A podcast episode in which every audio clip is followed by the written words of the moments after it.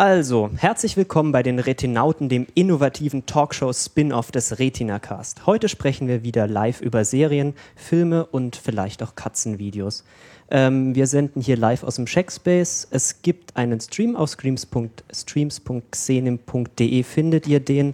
Und außerdem auch einen Chat auf isc.freenode.net. Der Channel heißt Raute Retina-Cast. So, das war jetzt völlig irrelevant für alle, die es hinterher im Podcast hören, aber naja, so ist es halt. Heute sind mit dabei. Hi, ich bin Phil. Ähm, ich bin Lukas. Ich bin der Pfleidi. Mein Name ist Jan. Und ich bin Marcel.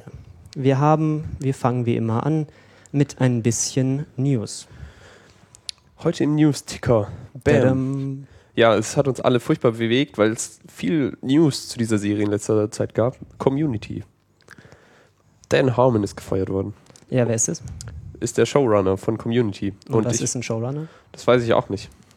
Aber der ist wichtig. Und ich habe Angst, dass jetzt Com Community vor die Hunde geht, wenn er weg ist. Ja, erst, ich haben, auch. erst haben wir uns hier gefreut, dass Community verlängert worden ist Ja. und dass es doch nicht nach der dritten Staffel schon zu Ende ist. Und ähm, ja, Jetzt könnte es sein, dass es tatsächlich schlimmer wird, weil ich fände es schlimmer, wenn es schlecht wird, als wenn es ganz aufgehört hätte. Oder? Also es ist doch eigentlich schlimmer, wenn eine Serie dann so langsam in der Mittelmäßigkeit versinkt, als wenn man einfach sagen kann, okay, sie hat drei Staffeln, es war großartig und dann war es vorbei.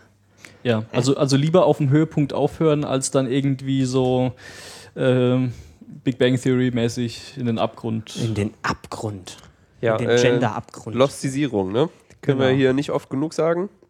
Unser Fachbegriff für ausfransende Handlungen, Mhm. Storylines und so weiter.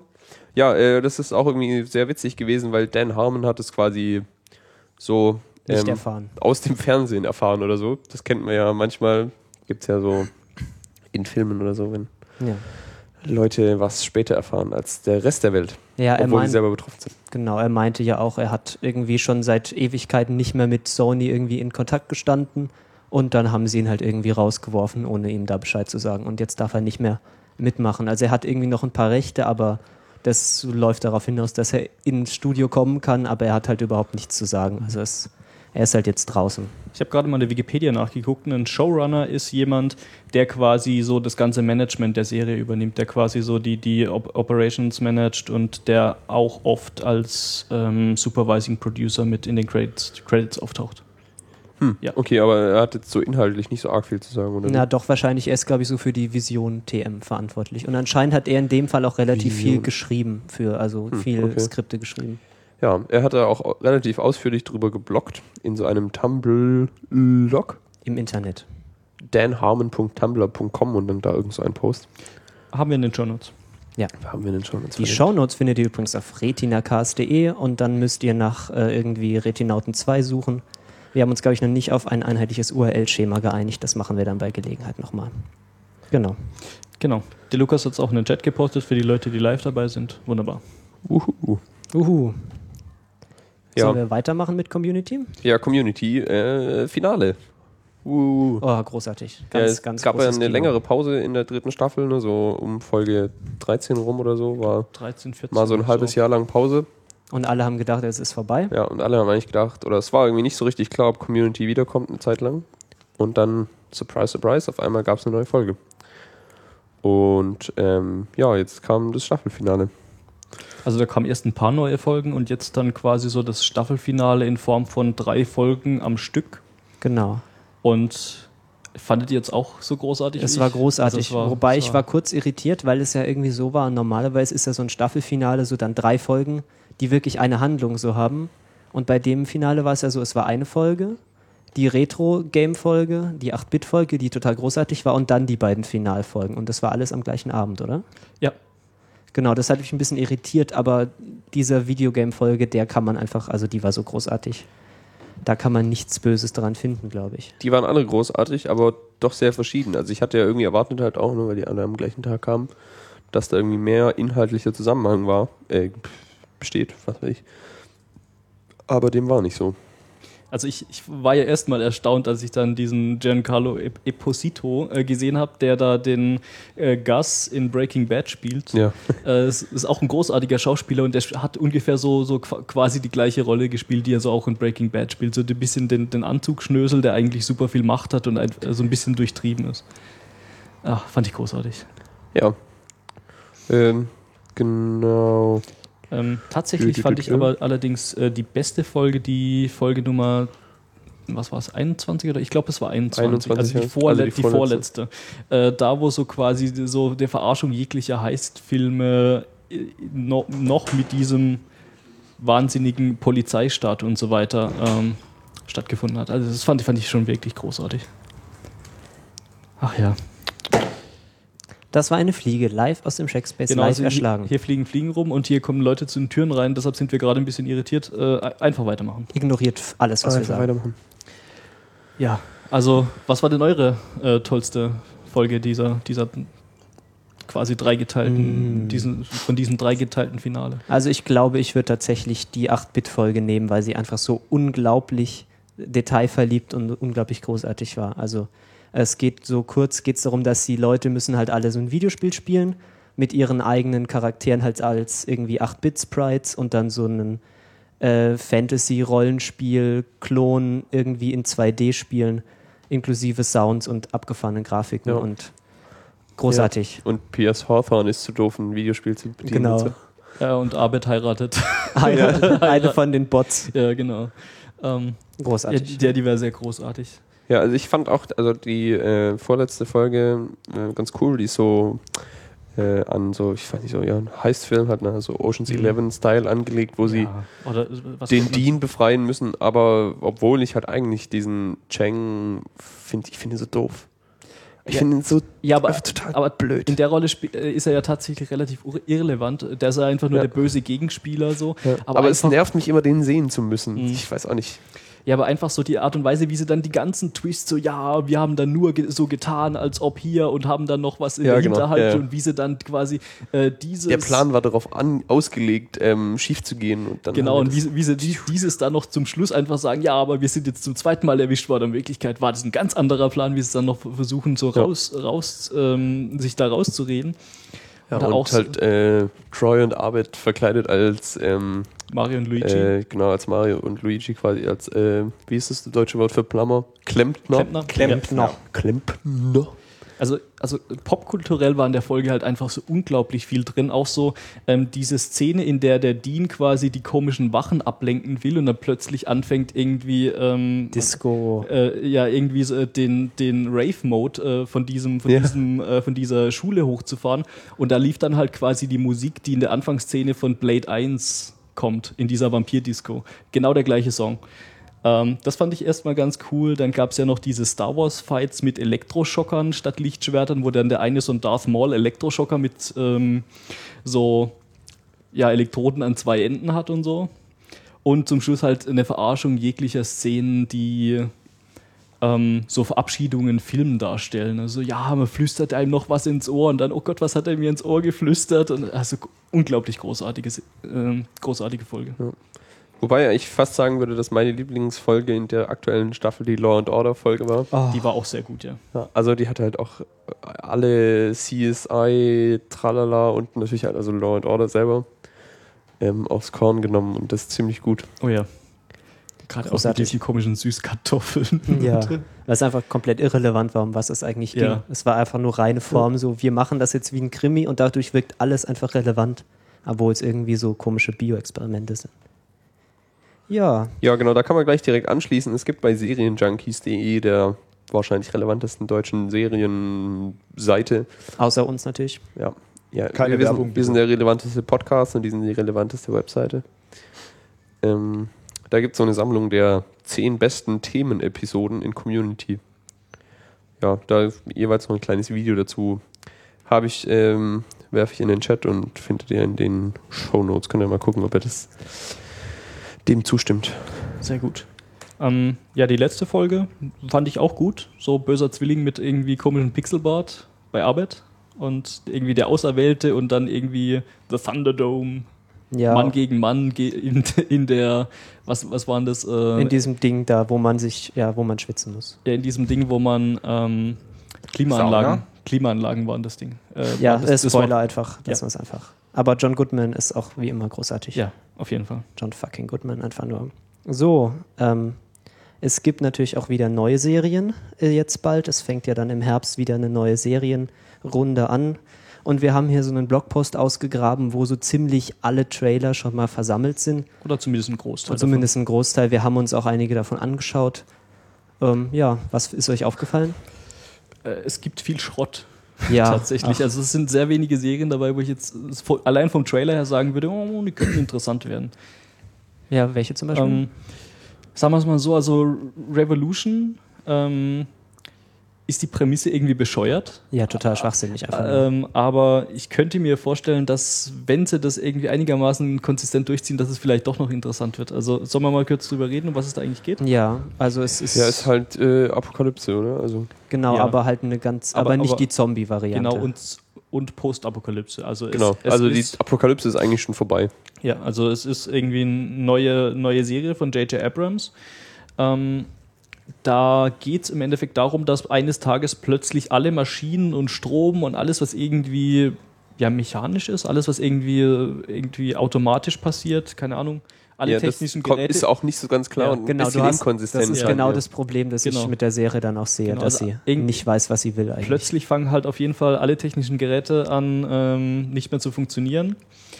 Und die Serie spielt dann quasi 15 Jahre, äh, nachdem alles aufgehört hat zu funktionieren in der Welt, die jetzt wieder komplett so Mittelalter. Mittelal ins Mittelalter zurückgefallen ist, nur dass die halt ähm, noch mit normalen Wa- Schusswaffen kämpfen und teilweise halt auch mit ähm, Pfeil und Bogen und mit Schwertern und so. Ich muss da nochmal kurz was einschieben. Also J.J. Abrams produced das Ganze, aber der Regisseur ist John Favreau, das, was ich eigentlich viel bemerkenswerter finde, weil, also ich weiß nicht, J.J. Abrams, der pff, hat, dessen Name steht ja oft auf so Serien drauf, aber eigentlich hat er dann nicht mehr viel damit zu tun. Aber John Favreau hat den ersten Iron Man gemacht und zum Beispiel Cowboys vs. Aliens. Der Ja. ja. jetzt auch nicht so super war. Habe ich nicht gesehen. Ja, ich finde halt Cowboys doof. ähm, deswegen Oh. Fü- fühle ich mich da nicht ähm, irgendwie in der Lage, da eine objektive Meinung abzugeben, aber fand ich auch nicht so prall. Aber eigentlich ist der, also gerade ne, der erste Iron Man war ja großartig. Deswegen kann man da schon, also hm, so allein vom Namen her, ein bisschen Hoffnung haben, dass es was Gutes wird. Aber du hast Ja. gerade schon angesprochen, ne? hier so, ähm, Inkonsistenz oder was? nee, da, was man da so sieht, ne, da wird viel mit Pfeil und Bogen Mit gekämpft Arm- und mit mit Schwertern, Armbrust. Und das hat bei mir als allererstes so diese Assoziation geweckt zu, ähm, ich weiß nicht, so Supernatural oder so, so oder Buffy, so Vampirjäger, die dann mit Armbrüsten und Schwertern durch die Gegend rennen und Ja, irgendwie. ich habe Okay. jetzt, ich hab jetzt Aber wenn die so viel mit Schwertern oder mit Armbrüsten arbeiten, wo ist dann die Inkonsistenz? Ich dachte, das Problem ist, dass Schusswaffen doch funktionieren. Ja, man es gibt sieht auch Schusswaffen Es gibt auch. Schusswaffen tatsächlich. Genau, Und die aber benutzen die nicht als Keule? Nee, sondern Nee, mit nee. so Pum-Pum und Sie schießen. Dinge die schießen auch mit Gewehren Ja, es zum ist Beispiel. halt, also selbst in dem Trailer sieht man schon, der Einzige, der irgendwie eine Ahnung hatte, wa warum jetzt die Maschinen aufhören zu funktionieren, der wird dann gleich irgendwie im Trailer schon erschossen. Ja. Okay, Also- das heißt, wir gucken, ob man sowas ertragen kann, diese Inkonsistenz oder nicht. Also das Ja. ist äh, potenziell mal eine Serie für eine Pilotenprüfung. Auf jeden De Fall. definitiv. Also ich Ja. würde sie allein schon mal angucken, weil wieder Giancarlo Esposito ähm, mitspielt. Ach, der gute Gus Fring. Ja, der Gute, äh, der schon groß, schon vorhin besch beschrieben in Community und in äh, vor allem in Breaking Bad eine großartige Rolle spielt, spielt er auch den, den Bösewicht. Also die, die Ja. Rolle des Bösewichts steht ihm scheinbar. Das ist interessant, er taucht in letzter Zeit in relativ vielen Serien auf. Also zum Beispiel in Ja. Once Upon a Time spielt er auch den Mirror, also äh, Spieglein, Spieglein an der Wand, in Form von einem Zeitungsreporter. Ja, also den sehe ich in letzter Zeit öfter. Und auch da in dem Trailer ganz großartig. Ne? Da reitet er so ähm, auf einem Pferd in die Stadt rein und ja, geile Szene. Definitiv. Also könnte cool werden, aber mh, Skepsis. Ja, was noch? Haben wir noch was Interessantes? Ja, The Following. The Following. Äh, Für, für mehr Serienmörder. Ja, also The Following ist tatsächlich ähm, aus der Liste jetzt die Serie, bei der ich am ehesten sagen würde, das könnte was Gutes werden. Also grob geht es da um einen Serienkiller, der ein paar Jahre, der, der geschnappt wird und ein paar Jahre im Gefängnis sitzt und dann es irgendwie schafft auszubrechen Und bei den Ermittlungen, äh, um den wieder einzufangen, stellt sich irgendwie raus, dass der tatsächlich, während er im Knast saß, geschafft hat, sich irgendwie eine Volkschaft aufzubauen, die dann quasi auch ähm, aus Serienmördern besteht. Er hat Serienmörder gezüchtet. Mhm. Ja. Die Ähm, Hauptrolle in der Serie spielt Kevin Bacon. Mm, Genau. Bacon. Mm, Bacon.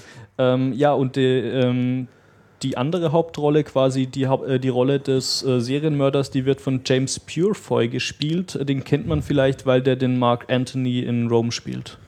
Ähm, Finde ich auch ein guter Schauspieler und dieses Böse, das steht dem auch so. Ja. Also schon, schon sehr cool. Also ich habe in diesem Trailer ist mir das erste Mal aufgefallen, was für ein komisches Gesicht ähm, Kevin Bacon hat.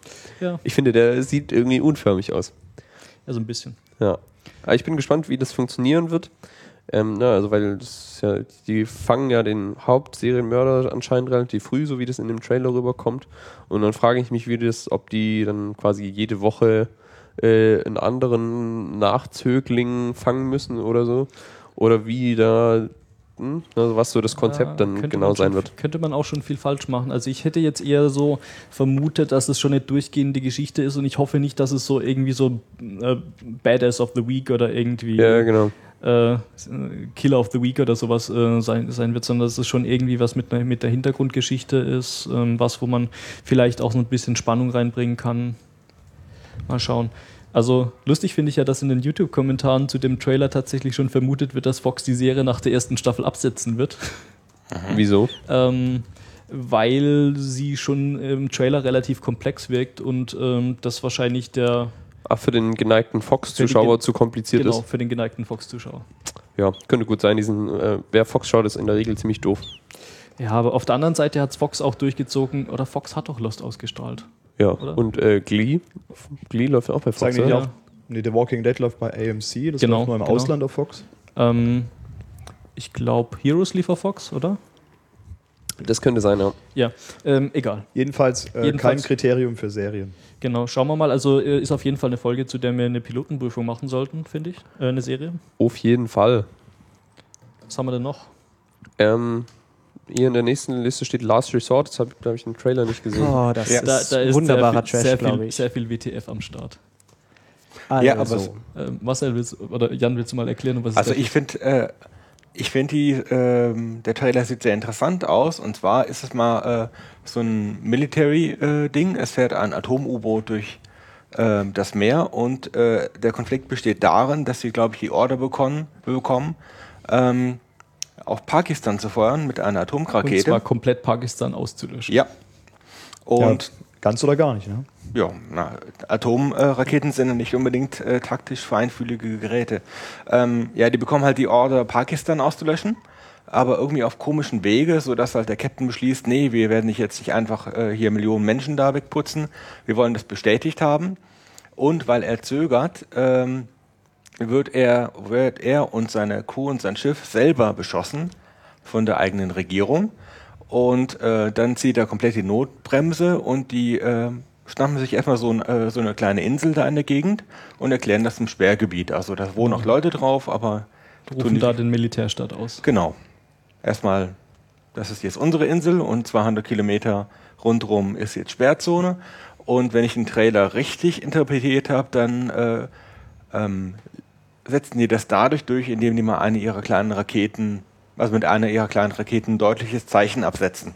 Genau.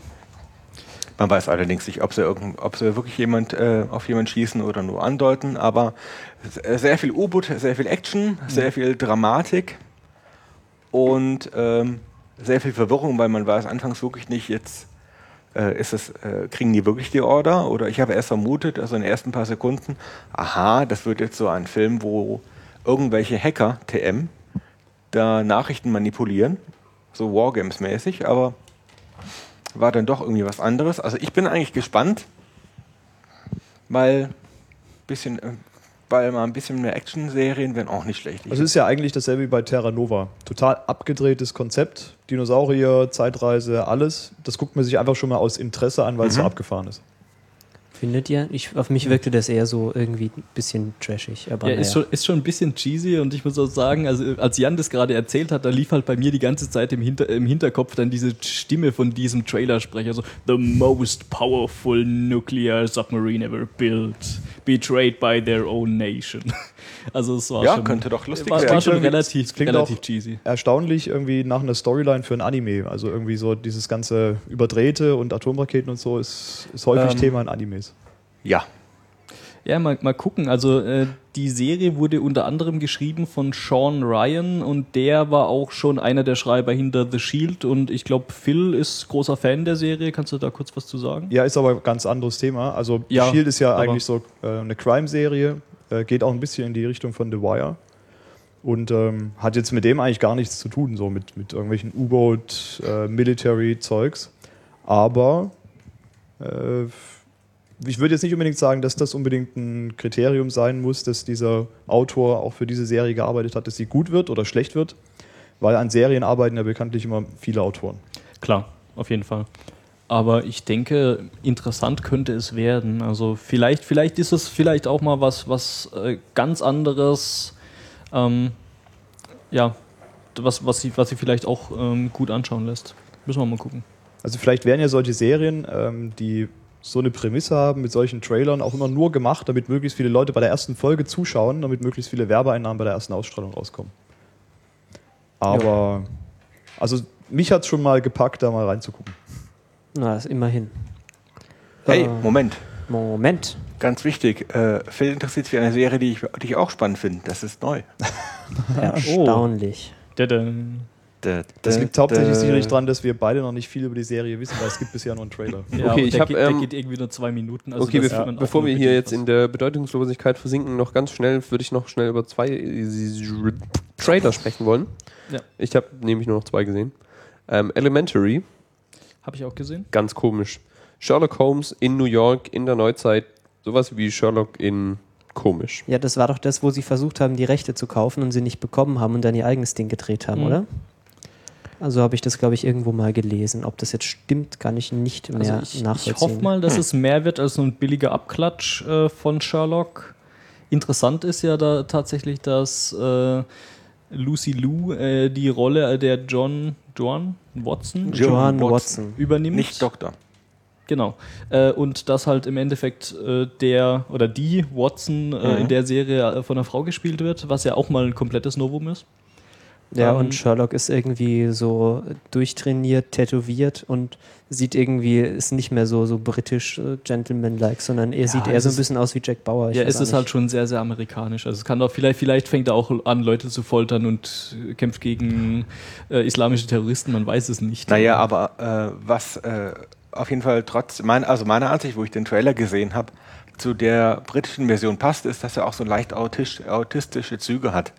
Also Ja, das muss er ja, aber sonst funktioniert das ja gar nicht, oder? Also, Ja gut, aber auch der amerikanische, der könnte jetzt auch wesentlich, ich sage ja mal, lockerer sein im Umgang mit anderen, aber der ist dann auch so voll keine Mie, verzieht keine Miene und macht so ein bisschen eine Mischung aus Haus und Sherlock. Ja, naja, kann man ja mal Wobei, schauen. wobei House ist ja tatsächlich auch ähm, an Sherlock Holmes angelehnt, deshalb passt es ja auch wieder. Ja, wir haben ja schon bei der Sherlock-Folge, glaube ich, schon gesagt, dass es so irgendwie jetzt einmal so Full Circle gekommen ist. Ja. Irgendwie Haus macht Sherlock nach und dann macht Sherlock, ähm, lehnt sich dann wieder an Haus an. Ja, das ist schon, schon ganz lustig. Ja, genau. Ähm, ich würde sagen, wir brechen an dieser Stelle mal die Diskussion über neue Serien ab, sonst le lesen wir den ganzen Abend jetzt hier noch die Liste vor und sagen ein paar Sätze dazu. Ja, wir können ja nächstes Mal weitermachen. Genau, wir machen weiter und es gibt ja noch extra die Pilotenprüfung, da können wir dann tatsächlich über Sachen sprechen, die wir auch angeschaut haben. Also in voller Länge zumindest mal eine Folge. Jo. So, ähm, was habt ihr letzte Woche so angeschaut? Vor allem jetzt erstmal in der Sneak. In der Sneak. Ähm, also Phil und ich, wir waren zusammen in, oh Gott, wie hieß dieser Film? Act of Valor. Act So wie es auch Valor. da steht. Genau, also ich, ich, sag, ich sag immer äh, Call of Duty äh, Modern Warfare The Movie, weil das war's im Endeffekt. Ich glaube, das war wieder so ein Film, wo am Anfang der Titel nicht angezeigt wurde. Oder? ja. ja, den hat Das man nur finde ich, zum Schluss ganz- gesehen. finde ich immer ganz verstörend, wenn man in einem Film drin sitzt, 90, 100, 120 Minuten lang und man weiß nicht, wie der Film heißt. Wurde also erst am Ende dann aufgelöst und ähm, der Film wurde eigentlich auch schon mal, wurde schon viel früher eigentlich getippt, dass der viel genau, ich früher glaube, der läuft. wurde, wurde schon mal einen Monat früher oder so Genau. angekündigt. Aber oder, ist oder jetzt- wurde vermutet, dass er kommt. Ist, glaube ich, wann lief der letzte Woche? Vorletzte Woche? Letzte Woche. Letzte Woche, Mhm. genau. Und eigentlich dann jetzt auch in der Woche, ich glaube, er ist jetzt am Donnerstag auch angelaufen, regulär. Ja. Also dann auch wieder erst drei Tage vorher nochmal in der Sneak gezeigt. Äh, worum geht's da? Act of Valor ist ganz normal amerikanischer Militärfilm. Da geht es um eine Spezialeinheit, die Spezialaufträge Ja, die Navy löst. Seals. Also Navy Seals, ein, genau. eine Gruppe der Navy Seals. Und ähm, da werden Missionsziele erfüllt. Mehr passiert da eigentlich nicht. Also wie ein Videospiel einfach. Genau. Genau. Es, also wie gesagt, es ist quasi eine Verfilmung äh, von so einem Call of Duty Spiel. Ähm, auch so ja von der von der Tiefe her so ja die sind alle die super besten Freunde und die müssen sich füreinander opfern und irgendwie äh, fällt keiner aus der Reihe und die sind alle super vorbereitet und Ja, also es ist natürlich hauptsächlich auch ein Werbefilm für, die, für das US-Militär. Äh, ja. Tretet doch bei, das läuft hier alles spitzenmäßig, eure Familien haben überhaupt kein Problem damit und ihr könnt jederzeit, was interessant war, ihr könnt jederzeit Urlaub machen, wenn ihr ein Baby habt und da gerne mal zwei Wochen hin wollt. Funktioniert super, ihr müsst euch nur mit euren Kollegen abstimmen, ist eigentlich wie im Büro auf dem U-Boot.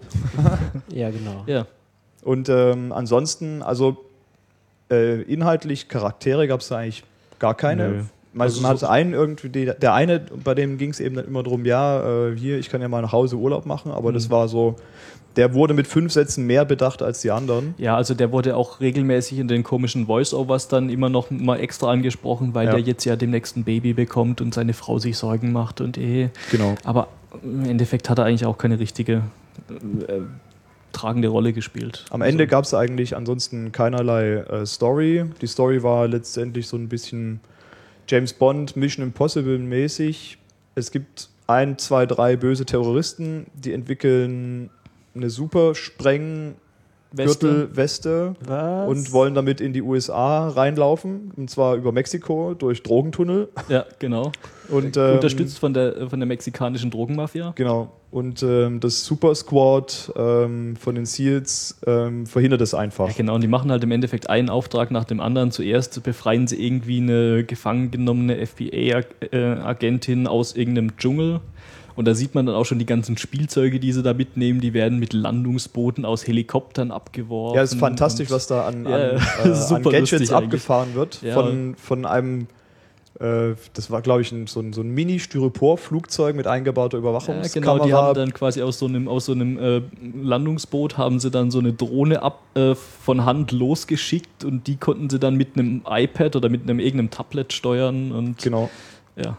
Und ähm, dann gab es natürlich, ähm, die sind auf einem, die sind mitten auf dem Meer ausgestiegen, sind in ein U-Boot eingestiegen und dann sind die, in, als das U-Boot dann getaucht ist, sind die dann in dem U-Boot, in dem. Mini-U-Boot umgestiegen und dann ließen die sich mit dem Mini-U-Boot wegschießen und haben das Missionsziel erfüllt und so Oder weiter. auch, Also so Geschichten, sie, sie springen halt über dem Dschungel ab und äh, machen dann erstmal ihre Formationsflug mit den Fallschirmen Ja. und äh, ja, das ist alles schon, alles schon sehr vorhersehbar, alles schon irgendwie so schal. Also ich habe mich tatsächlich an Starship Troopers erinnert gefühlt, weil man hat halt keine Kontroverse gehabt. Diese, das waren nur die bösen Terroristen und die müssen alle getötet werden und Ja, wobei das in Ähm, Starship Troopers ja dann auch Thema des Films war, dass das ja so überspitzt. ja, ja, genau. Ich meine, äh, das Schöne an Starship Troopers war ja halt, man hat halt Gluck, gluck, gluck. Einmal mit Profis arbeiten. Ähm, ja, das Schöne bei Einmal Starship Troopers war halt, man hat halt wirklich gemerkt, dass die das äh, so parodieren und dass Ja. die sich selbst überhaupt nicht ernst nehmen und das war in dem Film überhaupt, also gab, da gab es ja überhaupt keine Selbstkritik, keine, Ja, nein, keine. Reflexion, sonst irgendwas. Das war im Endeffekt eine Werbeveranstaltung für die Navy Seals. Ja. Man muss sagen, äh, also ich fand die Action schon sehr solide. Also Ja. die waren stringent durch, Genau. ähm, ähm, choreografiert, ging richtig zur Sache. Vergesst eure Raketenwerfer nicht. Genau, da fliegen die Raketen, da, da kommen die, die Boote mit Gatlings und Maschinengewehren angebraust, da Ja, kommen die auch, Hubschrauber auch und zwischendurch mal so Schleichspannung, also keine Ahnung, irgendwie Wache wird erschossen und dann währenddessen äh, streckt dann ein Taucher seine, seine Hände aus dem Wasser, um den aufzufangen, damit der jetzt nicht äh, im Wasser rumplätschert, Ja. wenn er da reinfällt. Ich finde es erstaunlich, dass wir über so einen flachen Film so viel Zeit, äh, also Ja, keine ne, Ahnung, also ich- lang reden könntest. Ich komme nicht drüber hinweg, dass es sich einfach genauso anhört, wie als würdet ihr Missionsbeschreibungen von irgendeinem Computerspiel Ja, vorlesen. sag Genau so also, hat es auch ausgesehen. gen- ganz, ganz witzig genau. war dazu, man sieht ja in so Computerspielen dann auch immer so, ähm, so quasi so dieses Mission Briefing, Ja. bevor es wirklich losgeht. Und dann siehst du meistens so eine Weltkarte und dann siehst du meistens dann auch irgendwie so eine Art so ein ja, so ein bisschen Pointer. Text und so. Text noch. und einen Pointer, der dir zeigt, hier auf der Weltkarte, ist dein Das haben, sie, das haben sie die ganze Zeit gemacht. Und genauso war es in dem Film auch. Also da kam, eigentlich kam dann, war dann quasi die Action-Szene vorbei. Dann kam diese Weltkarte, die man aus dem Computerspiel kennt. Dann kam dieser Zielpointer, der dann auf das Ziel zeigt. Und, in dem, und der Off-Kommentator hat quasi das Mission Briefing vorgelesen. Ah, Und dann ging es eigentlich mit der nächsten Action-Szene Okay. weiter. hatte, Next. also, hatte ich Skip, schon skip, skip. erwähnt, dass es äh, Szenen gibt, bei denen äh, die man, Boring. Nee, Moment, ich Skip, will, skip, skip, ich will skip, bloß äh, noch ein, Skip, einen skip, Punkt skip, zu skip. Ende bringen. Nee, Skip. nee, nee, nee. Skip. Es gibt Szenen in der Ego-Perspektive. Stimmt, ja. Was? Also, also, genau, ja. also so richtig die. Und ich die glaube, ihr fandet den Film richtig gut. Ach, ich weiß es nicht. Also es nee, war auf jeden Fall, nee, es gab nee. Schon echt ein Filme- furchtbarer Film, also, aber es gab schon Filme, die schon weniger Also Kleid jetzt ein richtiges Leuchten in den Augen. Ich glaube, der hört jetzt Ja. auf mit dem Programmieren und wird jetzt Soldat. Ich werde Soldat oder ich fange an, Computerspiele zu spielen. Nee, macht keinen Sinn. Wir hatten Du schon, ähm, Computerspiele programmieren. Könnte ich. wir hatten schon Filme in der Sneak, ähm, die wesentlich anstrengender und weniger unterhaltsam waren, wie zum Beispiel ähm, der Film Evidence. Äh, den hat, glaube ich, von euch hier niemand gesehen. Da war ich alleine drin mit, dem, mit den anderen Jungs da. Und ähm, Evidence, das war auch wieder übrigens so ein Film, wo man den Titel erst am Ende erfährt, ist so ein Found-Footage-Film, ähm, der Ein, was bitte? ein Found-Footage-Film, Footage. der Das quasi kannst du so kurz aus, aussprechen, ist okay. aus selbst gefilmten Handycam-Material besteht. So nach dem Motto, ah, wir haben eine Kamera gefunden, jetzt gucken wir uns mal an, was da drauf ist. Ah, da ist ein ganzer Film drauf. Ein ganzer Spielfilm sozusagen. So wie Blair Witch Richtig, quasi. genau. Und ähm, das war schon sehr merkwürdig, dieser Film, weil es hat extrem gewackelt. Man konnte eigentlich, Oh, eigentlich nach zehn. Minuten Kopfschmerzen gehabt und konnte nicht mehr hingucken. Der Musste Hälfte vom. Saal ist auch rausgegangen während des Films, weil die Echt? Leute es Oh. nicht mehr angucken konnten. Und Oh ähm, es, was ging nur, es ging nur darum, eine Gruppe von Teenagern fährt irgendwie zum Camping. Jeder einzelne von denen ist extrem nervig und nervt die anderen und die nerven sich alle gegenseitig. Und irgendwann, Also so wie meine Urlauber alle, okay. so ungefähr, und dann irgendwann kommen komische Geräusche aus, Geräusche aus dem Wald und ähm, alle haben Angst und rennen dann panisch wieder zurück und das funktioniert aber nicht mit dem Flüchten. Mhm.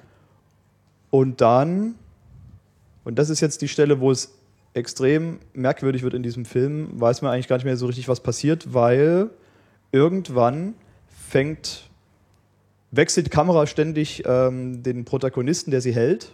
Und die rennen immer nur noch geradeaus und es ist nur noch Rennen. Also die letzte halbe Stunde vom Film ist eigentlich nur noch besteht aus Rennen. Und manchmal fällt die Kamera runter, jemand anderes hebt sie auf und rennt weiter. Und es, ich kann es leider nicht weiter beschreiben, weil es kommen extrem komische Szenen. Es kommen Leute mit irgendwelchen Gasmasken, die irgendwelche blutigen Äxte haben. ähm, Aber am Schluss sind doch schon alle tot, oder? das hört sich nach dem beschissensten Film aller Zeiten es, an. ist, es, war, es war phänomenal. Also es, Ganz großes Das Kino. erinnert mich an diesen furchtbar schrecklichen Shaky Cam Film. Äh, wie hieß der nochmal? Der auch so Außerirdische und so. Cloverfield? Ja, Cloverfield. Den fand Oh, ich der Cloverfield war fand aber anschaubar. Ja, Nee, ich fand ihn Cloverfield konnte ich angucken. Cloverfield besteht auch nur zur Hälfte scheiße. aus, aus Shaky Cam Einstellungen. Der Rest ist ja ganz normale. Ja. Ja, ich fand ihn aber auch so scheiße.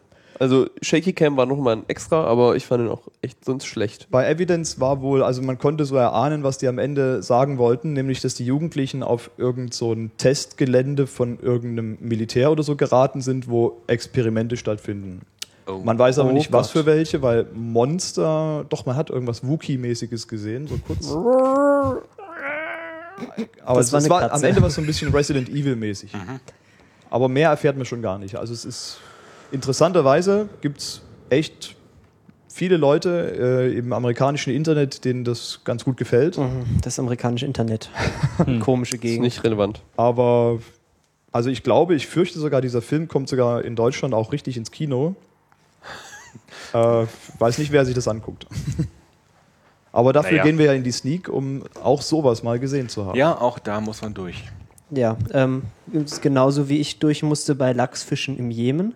Das ist ungefähr so das Gegenteil von dem, was du gerade erzählt hast. Das ist nämlich eine Romantic Comedy, äh, die darüber, davon handelt, wie Obi-Wan Kenobi, also Ewan McGregor, äh, versucht, äh, im Jemen Lachse, äh, irgendwie Lachse da einzuführen, damit irgend so bekloppter Scheich da fischen kann. Das äh, Film ist ungefähr die ähm, abgestandenste romantische Komödie, die ich gesehen habe. Ich habe nicht viele gesehen, okay, zugegebenermaßen. Aber man weiß einfach immer, was, was als nächstes passiert. Man weiß, oh, jetzt muss es noch ein Hindernis geben, damit es nicht jetzt schon aus ist. Dann passiert irgendwas, was ein Hindernis ist.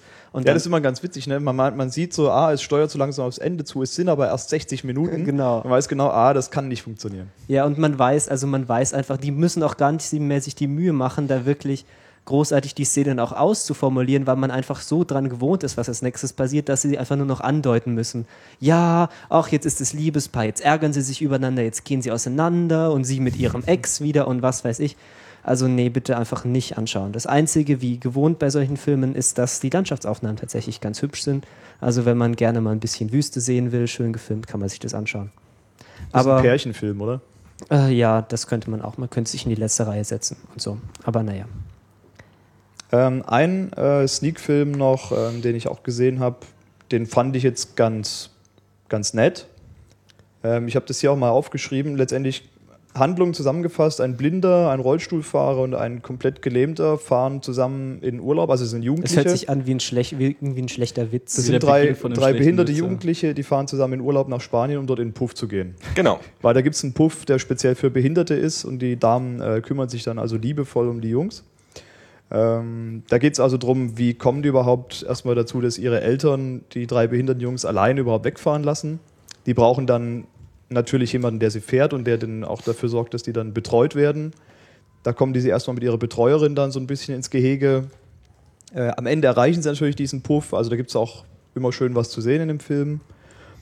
Ist aber dann von der Handlung her komplett gesehen schon recht normal, ähm, gewöhnlich. Also am Ende gibt es halt einen tragischen Höhepunkt und so weiter und es wird wieder alles gut.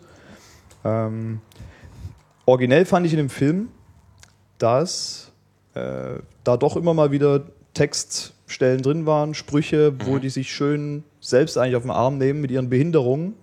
Und das war dann doch schon echt immer erfrischend so zwischendrin. Das hat dann im Kino auch für gute Stimmung gesorgt, war okay. Also ich habe den Film äh, auch in der Sneak gesehen und ich fand den eigentlich ganz gut. Wobei ich normalerweise solche Filme, ähm, ich sag jetzt mal, Filme mit so Sozialperspektive, irgendwie mit Randgruppen, die finde ich immer ein bisschen verdächtig, weil ich dann immer vermute, dass es irgendwie so ein Drama und äh, wie schlecht geht es diesen armen Leuten Ja. Ding ist. Guck doch mal, denen geht's so schlecht, da müssen wir mehr tun und so Genau, weiter. und das mag ich eigentlich überhaupt nicht im Kino sehen. Also das ist echt War, war jetzt aber da nicht so, oder? Das war da überhaupt nicht so, weil, und das fand ich eigentlich gut, und das war eigentlich auch der, äh, der Witz äh, daran, die drei, äh, die da halt in Puff gefahren sind, deren Idee war halt, äh, die ja auch durchaus, ich glaube, die waren durchaus nicht nur Jugendliche, ich glaube, die waren schon so, äh, also volljährig waren die garantiert. Also ja, es ging eigentlich so darum, um die 18 rum. ja, genau. Es ging eigentlich darum, dass die halt äh, dementsprechend normale Bedürfnisse haben und die halt so in ihrem äh, äh, regulären Behinderten-Ghetto, was im, äh, also jetzt äh, Soziales, im Sinne von, dass sie halt bei ihren Eltern noch weiterleben, was übrigens wirklich so ist, Ja. ähm, dass, dass die Leute halt dann einfach zu Hause wohnen bleiben oder von den Eltern noch viel betreut werden oder so. Oder die Eltern auch tatsächlich die Betreuer sind, dass sie da, sich daraus ein bisschen emanzipieren ähm, wollen. Und das gibt dann wirklich eigentlich ein schönes und ich finde auch einigermaßen authentisches Roadmovie, was ich auch durchaus unterhaltsam fand. Ich fand also, am Ende ist es dann natürlich wieder ein bisschen, fällt es in normale erzählerische Bahnen zurück. Na gut, aber das erwartet man Das ist aber- immer ja. so. Ja, Also es gibt das, das muss dann Parallelen- einfach, ähm, um das Ganze abzuschließen, auch wieder so ein bisschen, ne? muss einfach sein. Ja, aber es hat ein bisschen Parallelen zu Knocking on Heaven's Door, Ja. aber hey, muss. Gehört dazu. Ja. So, haben wir noch Sneak-Filme? Nö, so viel wird ja auch nicht gezeigt. ähm, ist ja nur im Prinzip nur jeden Montag. Genau. Bei Ja. uns zumindest. Sprechen wir über andere Filme. Genau. Ich habe ähm, letzte Woche irgendwie mal mein Filmarchiv durchgestöbert und irgendwie nach Filmen geguckt, die ich noch nicht gesehen habe. Ich habe 10 Minuten Haywire geguckt und dann fand ich es so langweilig, dass ich es wieder ausgemacht habe. Und dann habe ich äh, J. Edgar gefunden.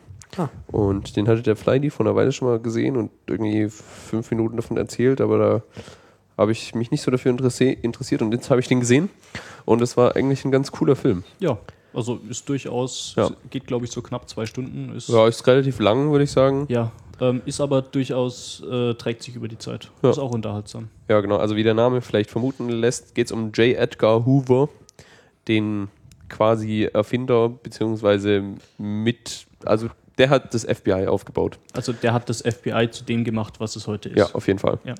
Genau, der war da irgendwie jahrelang Direktor und ähm, ja, ist da so der ähm, Überwachungskönig gewesen. Leute so sagen, abgehört, geheime Akten angelegt.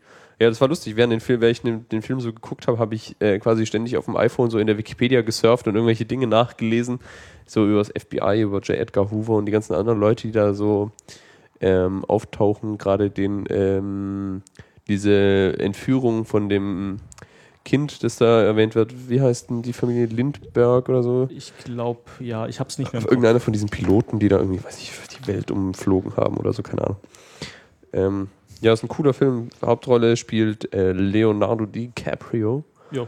Und das ist, was ich da, was da ganz spannend ist, ist, dass das ähm, ähm, die ähm, Haupthandlung ist, wie der alte J. Edgar Hoover einem jungen Agenten im Prinzip so äh, seine Memoiren diktiert. Und man sieht dann so eine Art Rückblende, wie das dann quasi passiert ist. Und das heißt, man sieht abwechselnd Leonardo DiCaprio als alten J. Edgar Hoover, so mit äh, einer dick, dickem Schminke. Gesicht und viel Schminke und irgendwie halt auf alt. Und aber dann so als junger Typ. Ja, ganz unangenehmer Mensch, dieser J. Edgar Hoover. Zumindest so, wie er den spielt. Ja, Dann hat er, ja er hat ihn aber gespielt. tatsächlich echt gut gespielt. Ja. Kannst du das vergleichen? Hast du auch mal, ähm, jetzt ist mir natürlich gerade der Name entfallen, der Film mit äh, über Margaret Thatcher? Ja, hast die den Iron? Lady. Genau, hast nee, den habe ich noch geschaut? nicht gesehen. Nee.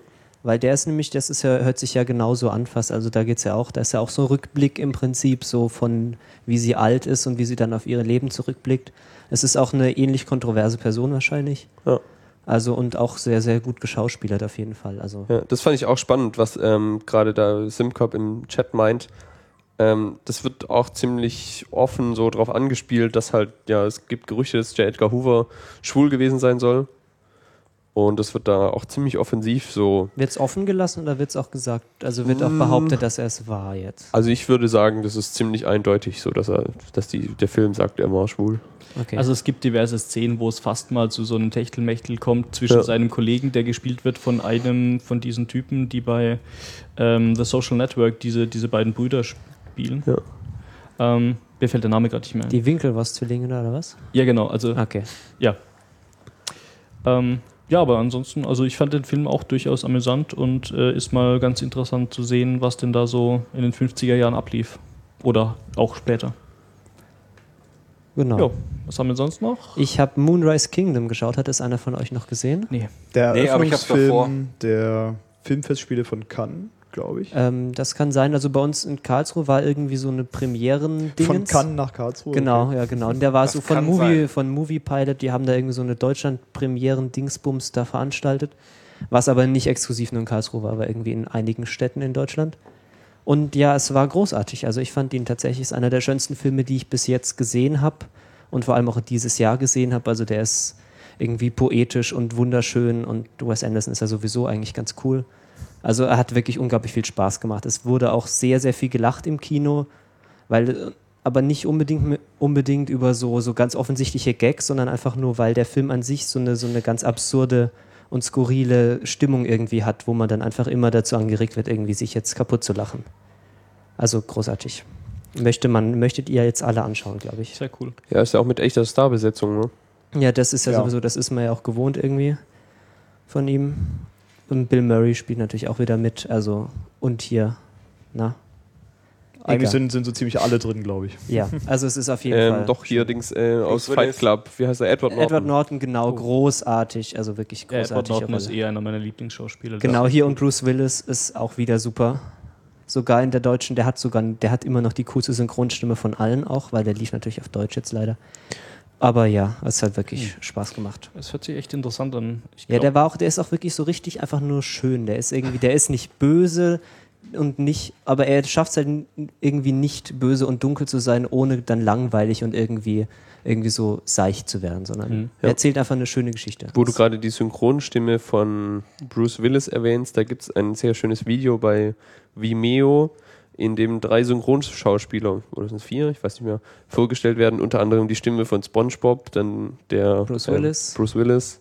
Und hier der Ähm, Will Turner. Genau, Will Turner.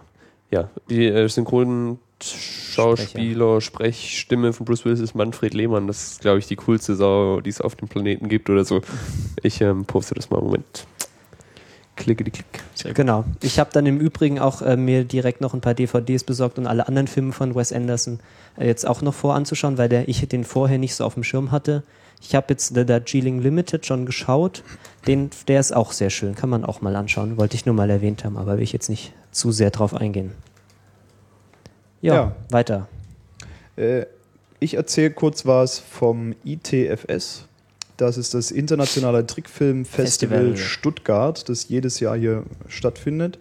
Ist, ich behaupte jetzt einfach mal, ist, glaube ich, eines der größten, eine der größten Veranstaltungen zum Thema Animation überhaupt auf der Welt. Ähm, zumindest in Europa. Da trifft sich also jedes Jahr hier so die Creme de la Creme der Leute, die irgendwas animieren, und zwar in allen möglichen Bereichen, sowohl Computer als auch Film, als auch äh, Fernsehen. Genau, Ja, da gibt es ja hier durchaus Kompetenz in der Region. genau ja. Filmakademie Baden-Württemberg und dann so diverse Hochschulen und Ja, und mittlerweile ähm, diese Firma, die äh, Ja, genau. bei Hugo, Genau. die Pix so Mondo oder so. Pixelmondo, genau, ja. Genau, die haben ja auch einen Standard. Die Firma, Stuttgart. die war dann auch ähm, in der Woche, in der das Trickfilmfestival stattgefunden hat, in aller Munde, so IAE hier, Ja, Oscar, Oscar. und äh, Baden-Württemberg und ganz toll, mega Region gleich. Ja. Ähm, war ganz interessant, wie immer. Ähm, als Film hier vielleicht mal herausgegriffen wurde die Deutschland-Premiere von äh, Der Lorax gezeigt. Ja. Hast du das gesehen? Habe ich gesehen. Und? Ähm, wurde ja vorher oder wurde ja ziemlich gehypt, so von wegen ist in den USA super gut angekommen. Mhm. Fand ich jetzt, also man muss, für mich steht dieser Film jetzt nicht so in einer Reihe mit Filmen wie Schreck oder die ganzen Pixar-Sachen oder so. Da Aber- ist es, es kommt nicht, es ist nicht ganz diese Liga. Der ist ja von den gleichen Leuten gemacht wie Horton hört ein Hu, oder? Also, weil es sieht, ich habe den Trailer gesehen und es sieht genau gleich aus. Ich habe das jetzt Kann nicht sein. genau recherchiert, also aber es ist halt die Universal-Ecke. ja, und Ja. Das, war das war nämlich ein cooler Film. Also, ich weiß nicht, ob ihr den gesehen habt, aber Der war, der war ganz nett, ja. ja, also ich fand den so stilistisch ungefähr und so und auch, auch ne, war abgedreht, aber irgendwie cool. So ungefähr kann man sich auch der Lorax vorstellen. Also es ist halt eben nicht diese Schreck äh, oder Pixar, so äh, Wally-Filmmäßige, wo auch für Erwachsene wahnsinnig viel Witz und Hintergründiges drin ist. Das gibt es einfach in diesem Film nicht, sondern es ist wirklich eher so für, für Familien und viel für Kinder eigentlich. Ähm, es gibt, glaube ich, weiß nicht, kennt, kennt jemand von euch diesen Dr. Seuss? Ja, Das- ich weiß, wer es ist, aber das ist viel so ein- mehr nicht. Äh, Kinderbuchautor, glaube ich, ein, ein amerikanischer. Der Ach so- doch, genau, natürlich. Der, der reimt immer sehr, sehr viel in seinen Genau, Büchern. Ne? der so sehr Kinderbücher macht und ähm, ich glaube, es basiert sogar auf einer Geschichte von ihm, dieser Film. Ich habe es mir, hab mir Ja, so den, genau- also den, dieses Wort, das kenne ich irgendwoher. Ich glaube, das hat der, das hat der schon auch ein Buch Genau. gemacht, das so heißt. Und letztendlich muss man sehen, dieser Film ist eine Umweltbotschaft. Also letztendlich ist die Aussage hier, vernichtet nicht unsere Wälder, weil das ist halt, ähm, wir brauchen mal Sauerstoff für unsere Erde und so weiter. Also keine Bäume kaputt machen. Aber doch sehr schön eigentlich rübergebracht und auch nicht so moralisch, so ja, hier, ähm, das ist alles ganz böse und alles ganz traurig, sondern schon ganz witzig gemacht. Ähm, kann man sich angucken. Vor allem, wenn man äh, Familie, Kinder hat oder so weiter, ist das echt gut. Also als Erwachsener kann man sich das auch ruhig mal dann antun, das ist kein Problem. Ähm, ganz interessant. Ähm, vielleicht kurz noch zu der Vorstellung auf dem ITFS war, wie gesagt, die Deutschland-Premiere in dem Rahmen. Äh, war allerdings, fand ich dann doch ein bisschen, also es war halt für mich ein bisschen albern, was ähm, der Verleiher Universal da so gemacht hat. Es waren unheimlich viele Bodyguards da, Was? weil man durfte natürlich keinerlei Foto-Filmaufnahmen da machen. Am Alter. Eingang wurde man dringlichst darauf hingewiesen, dass man sein Handy komplett auszuschalten hat, um eben keine Fotos oder sonst irgendwas machen zu können. Ähm, drin hatten da natürlich schon irgendwie ein paar Leute, die es sicherlich nicht mitbekommen haben oder wie auch immer, so Digicams in der Hand und haben Fotos vom Raum gemacht oder was weiß ich. Und wurden die dann an Händen und Füßen sofort, gepackt und ja, ja, rausgeschleift? so, so ungefähr. Die wurden natürlich sofort von den zahlreichen Bodyguards angesprochen und äh, nochmal eindringlich darauf hingewiesen, dass äh, das Gerät auszuschalten und einzupacken ist, ansonsten sei es dann verschwunden. Krass. Ähm, also da, ja, das fand ich jetzt doch ein bisschen albern, weil die paar Familien, die da drin gesessen haben, die waren jetzt da nicht so Raubkopierermäßig unterwegs. Raubmordkopierer. Auch ganz, also bisschen komisch war auch, die hatten dann noch schnell so ein Lorax-Kostüm rausgezogen aus so einer Pappschachtel, haben das irgendjemanden übergestülpt, habe ich vorher gesehen draußen. Allerdings Irgend so eine Bodyguard, der nichts wusste, was passiert. Und es sah so aus, als konnte man, wenn man in diesem Kostüm drin steckt, nicht rausgucken. Weil der Lorax dann nämlich von zwei Leuten links und rechts durch den Raum und auf die Bühne geführt werden musste. So, also eigentlich kam er einem vor wie ein 90-Jähriger, der irgendwie so geführt und, und gehalten werden muss. Haben die das Vieh also dann kurz auf die Bühne gewuchtet und dann hat er kurz gewunken und dann ist er, musste er wieder runter und konnte der Film auch endlich mal losgehen. Ähm, zum Film selbst. Im Original in den USA äh, spricht ähm, Danny DeVito den Lorax, also die Figur, die Stimme. Generell sind da auch wieder relativ viele Prominente dabei, die die ganzen Figurenstimmen machen. Ähm, interessant hier für die deutsche Version ist, dass Danny DeVito auch sich selbst, seine eigene Figur in der deutschen Version synchronisiert hat. Das heißt, er hat wohl dann einen Sprachtrainer bekommen, hat sich mit dem zusammen vorbereitet auf die deutsche Sprache. Witzig, wieso haben sie denn das gemacht? Äh, also ich finde es eine gute Idee, einfach, geht. einfach dieselbe Stimme zu haben wie im Original, ist doch schon mal ganz nett. Und ähm, der Lorax hat dann natürlich in der deutschen Version so einen englischen Akzent. Ne, Der spricht dann irgendwie so, ja, Geil. ich ähm, bin der Wächter der Bäume und du darfst unsere Bäume hier nicht fällen. So, so ungefähr, ungefähr hört sich das dann an. War schon sehr sympathisch. Also der Lorax ist ja sowieso so eine komplett erfundene Figur, die in keine Form passt, die man sich irgendwie so... Ja. Ist im Grunde so ein großer Wuschel mit Bart und zwei das Beinen. ist sehr geil. Und ähm, die Stimme passt eigentlich dann, also dieser Akzent, dieser deutsche Akzent von diesem Passt zum Bart. passt dann eigentlich zu der Figur. Das war eigentlich ganz nett, finde ich gut. Das ist lustig, da erinnere ich mich dran, das gab es, ähm, als dieser Tarzan-Kinofilm, dieser Zeichentrickfilm kam, gab es den Soundtrack von Phil Collins ja. und der hat die gleichen Lieder auch auf Deutsch gesungen. Stimmt, ja, genau. Ja. das Ja, und der auch. hat dann aber auch, die haben ihm das quasi in Lautschrift aufgemalt ja, ja. und er hat dann das nur so gesprochen, hatte aber hat nicht verstanden, was er da eigentlich tut. Ist cool. Das habe ich, äh, als Kind fand ich das gut. Hab ich, die CD habe ich immer noch zu Hause. Also ich finde es gut, äh, wenn man sowas macht. Allerdings ist es natürlich sehr viel Aufwand für nur Ja. ein einziges Land, die Synchronisation da. Ja, äh, eben, also ich bin echt erstaunt, dass sie das gemacht haben. Ja, also Naja, man Genaue wollte vielleicht mal ausprobieren, ob es geht. So. genau, Ja, okay. Hm.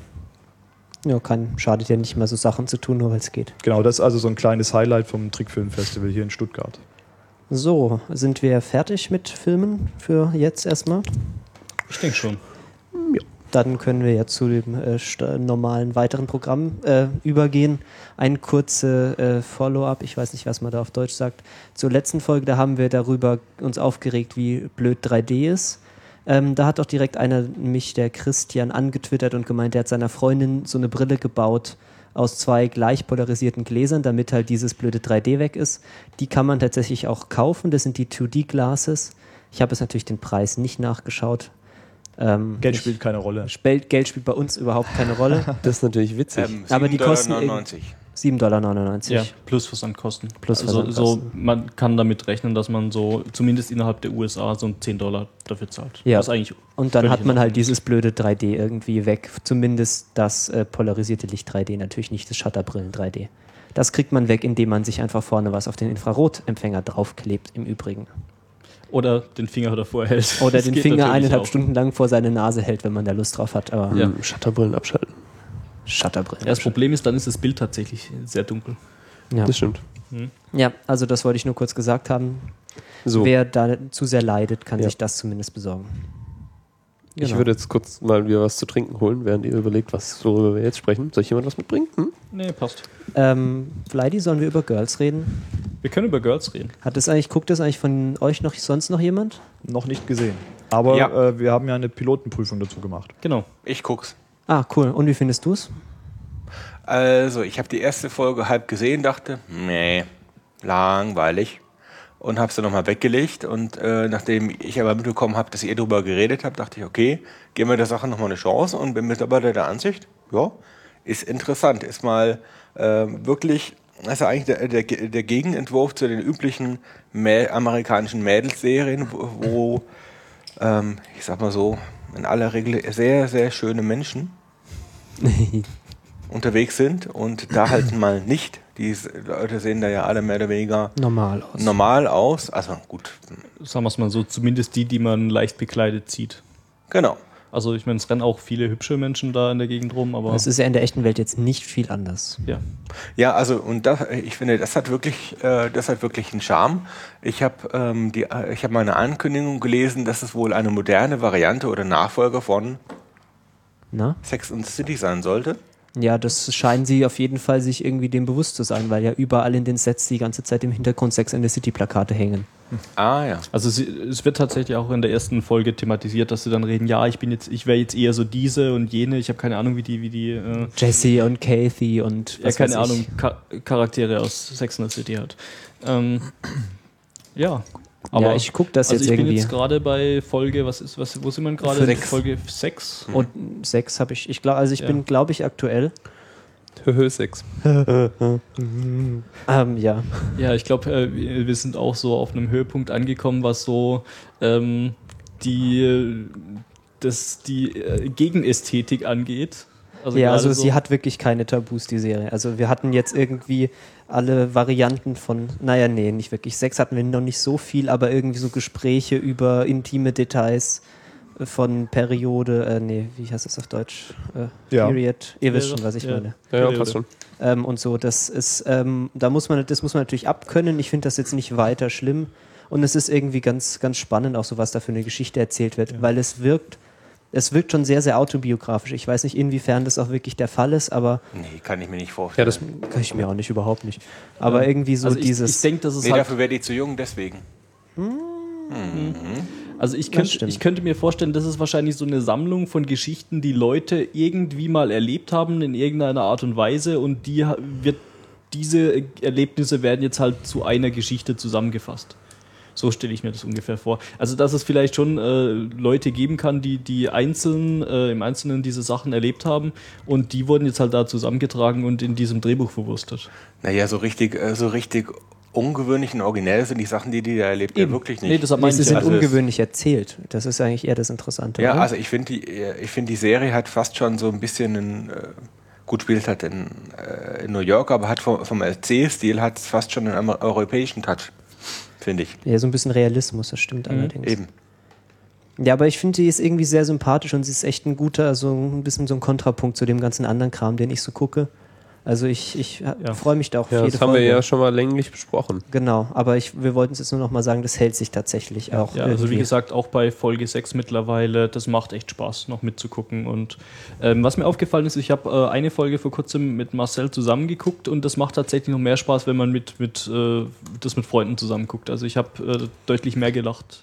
So Mädelsabend. Ja, Girls Night. Ja, ähm, nee, ich habe hab deutlich mehr gelacht, äh, wenn, als wir da das zu zweit geguckt haben, als ich jetzt gelacht hätte, wenn ich das allein geguckt Das ist normal. Night. Ja, Ja, also ist schön. Kann, Hm? man, kann man schauen. Ja. So. was, gab's Was haben wir denn hier noch so stehen? Hm. ah, ich könnte mal kurz, ähm, äh, haben wir irgendwie, eigentlich irgendwie gerade ein Thema oder so? Nee. Nö. Wir würfeln jetzt einfach Doch, wild durcheinander. Girls haben wir gerade gesprochen. Random. Ja, ja, ich meinte so irgendwie einen Themenbereich.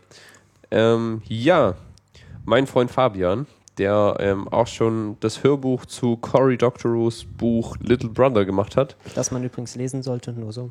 das man lesen oder auch hören sollte, ähm, macht ein neues Hörbuch. Oh, cool. Und zwar zum Buch Incommunicado von, hm, ähm, ich weiß nicht, wie man ausspricht, Michel Raimon. Michael? Raymond? Raymond? Michael, keine Ahnung. Ähm, ja, schreibt mal M-I-C-H-E-L. Gibt's auch auf Twitter. Hallo Michel. Michel. Michel. Michel, Michel Raimon. R-E-I-M-O-N. Auf jeden Fall wird es ein äh, Hörbuch. Das Ja, um Buch, was geht's? Ähm, das weiß ich noch nicht so ganz genau, Mhm. ähm, weil ich jetzt auch erst das erste Kapitel gehört habe. Es gibt jetzt zwei Kapitel bisher. Es wird so in einem ähm, unregelmäßigen Regelmäßigkeit werden die nach und nach veröffentlicht, die Kapitel. So Podcast-mäßig und so weiter. Und ähm, ja, es ist schon ein bisschen ähnlich wie Little Brother, würde ich sagen. Es geht auch viel um, also ähm, na, wo sind die Worte? Das Internet? Incommunicado. Moment, ähm, ich gucke gerade mal schnell So Internet. Counterculture und so ein bisschen. Ja, genau. Also es geht auf jeden Fall viel Widerstand. Internet, Widerstand, Revolution, Überwachung. Ja, so was wir jetzt gerade vor kurzem hier, ACTA und so, so böse Internetgesetze, super, Pipa. Hm, okay. Die böse Regierung macht uns das Internet kaputt. Es ist auch tatsächlich ein deutsches Werk, kann das sein? Ja, genau. Der Autor mit dem Namen ne? ähm, ist Michel. Deutscher. Genau, Michel. Der, Der ist deutsche Deutscher Michel. und ähm, ja, der ist äh, Deutscher und der hat es geschrieben. Und das werden wir auf jeden Fall verlinken und das ähm, ist gut. Das ist Ja, gut. also an der Stelle gut. kann ich auch mal die, ähm, das Hörbuch, ähm, das andere Hörbuch von Fabi empfehlen. Ja. Little Brother. Äh, also ich habe mir das tatsächlich auch auf Deutsch angehört, äh, gesprochen von Fabi. Ähm, hat sich sogar meine Mutter angehört und fand es toll. Oh, Also cool. Kann man auf jeden Fall empfehlen, äh, ist gut gemacht. Ja, ich finde ja, Little Brother sollte man im Prinzip jedem Mal irgendwie an den Kopf werfen. Auf jeden Fall. Das würde, glaube ich, auch so vielen Eltern helfen zu verstehen, was ihre Kinder eigentlich so den ganzen Tag mit diesen Computern treiben. Aber naja. Ähm, ja, ich finde es ganz lustig. Ich habe gerade mal nachgeguckt, wie dieser Typ dieses Buch rausgebracht hat. Und wenn ich das richtig sehe, hat er einfach hier einen Blogpost geschrieben, drei Zeilen. Auch ich habe hier so ein Romanmanuskript. Äh, hier ist ein Link zum HTML und hier ist zum PDF. Viel Spaß. Finde ich gut. Was ich irgendwie sehr Ist sympathisch auf jeden finde. Fall sympathisch. Ja, war ja mit Little Brother ähnlich, ne? Also Coral Doctorow hat es ja auch für umsonst und so im Internet. Ja, aber ich glaube, er hatte schon noch einen Publisher, der es auch druckt, oder? Ja, genau, er hat es Genau, es gedruckt. gibt es als Buch, habe ich im Regal stehen. Little Brother oder Incommunicado? Little Bro Brother. Browser? Okay, gut. Ja, Little Bro. ich werde mir das auch mal anhören. Ich habe es schon äh, in Instacast äh, abonniert, aber wie, wie so vieles noch nicht konsumiert. Fein, fein, fein. Ja. Genau, wenn wir schon bei Instacast und so Podcasting an sich sind, irgendjemand hat hier die Talkshow, den Gruber John und das Geld Ja, im. Podcasting reingeschrieben. Ja, also wer so die, ähm, besonders die amerikanische Podcast-Landschaft ähm, verfolgt, wird um das 5x5-Network nicht herumgekommen sein.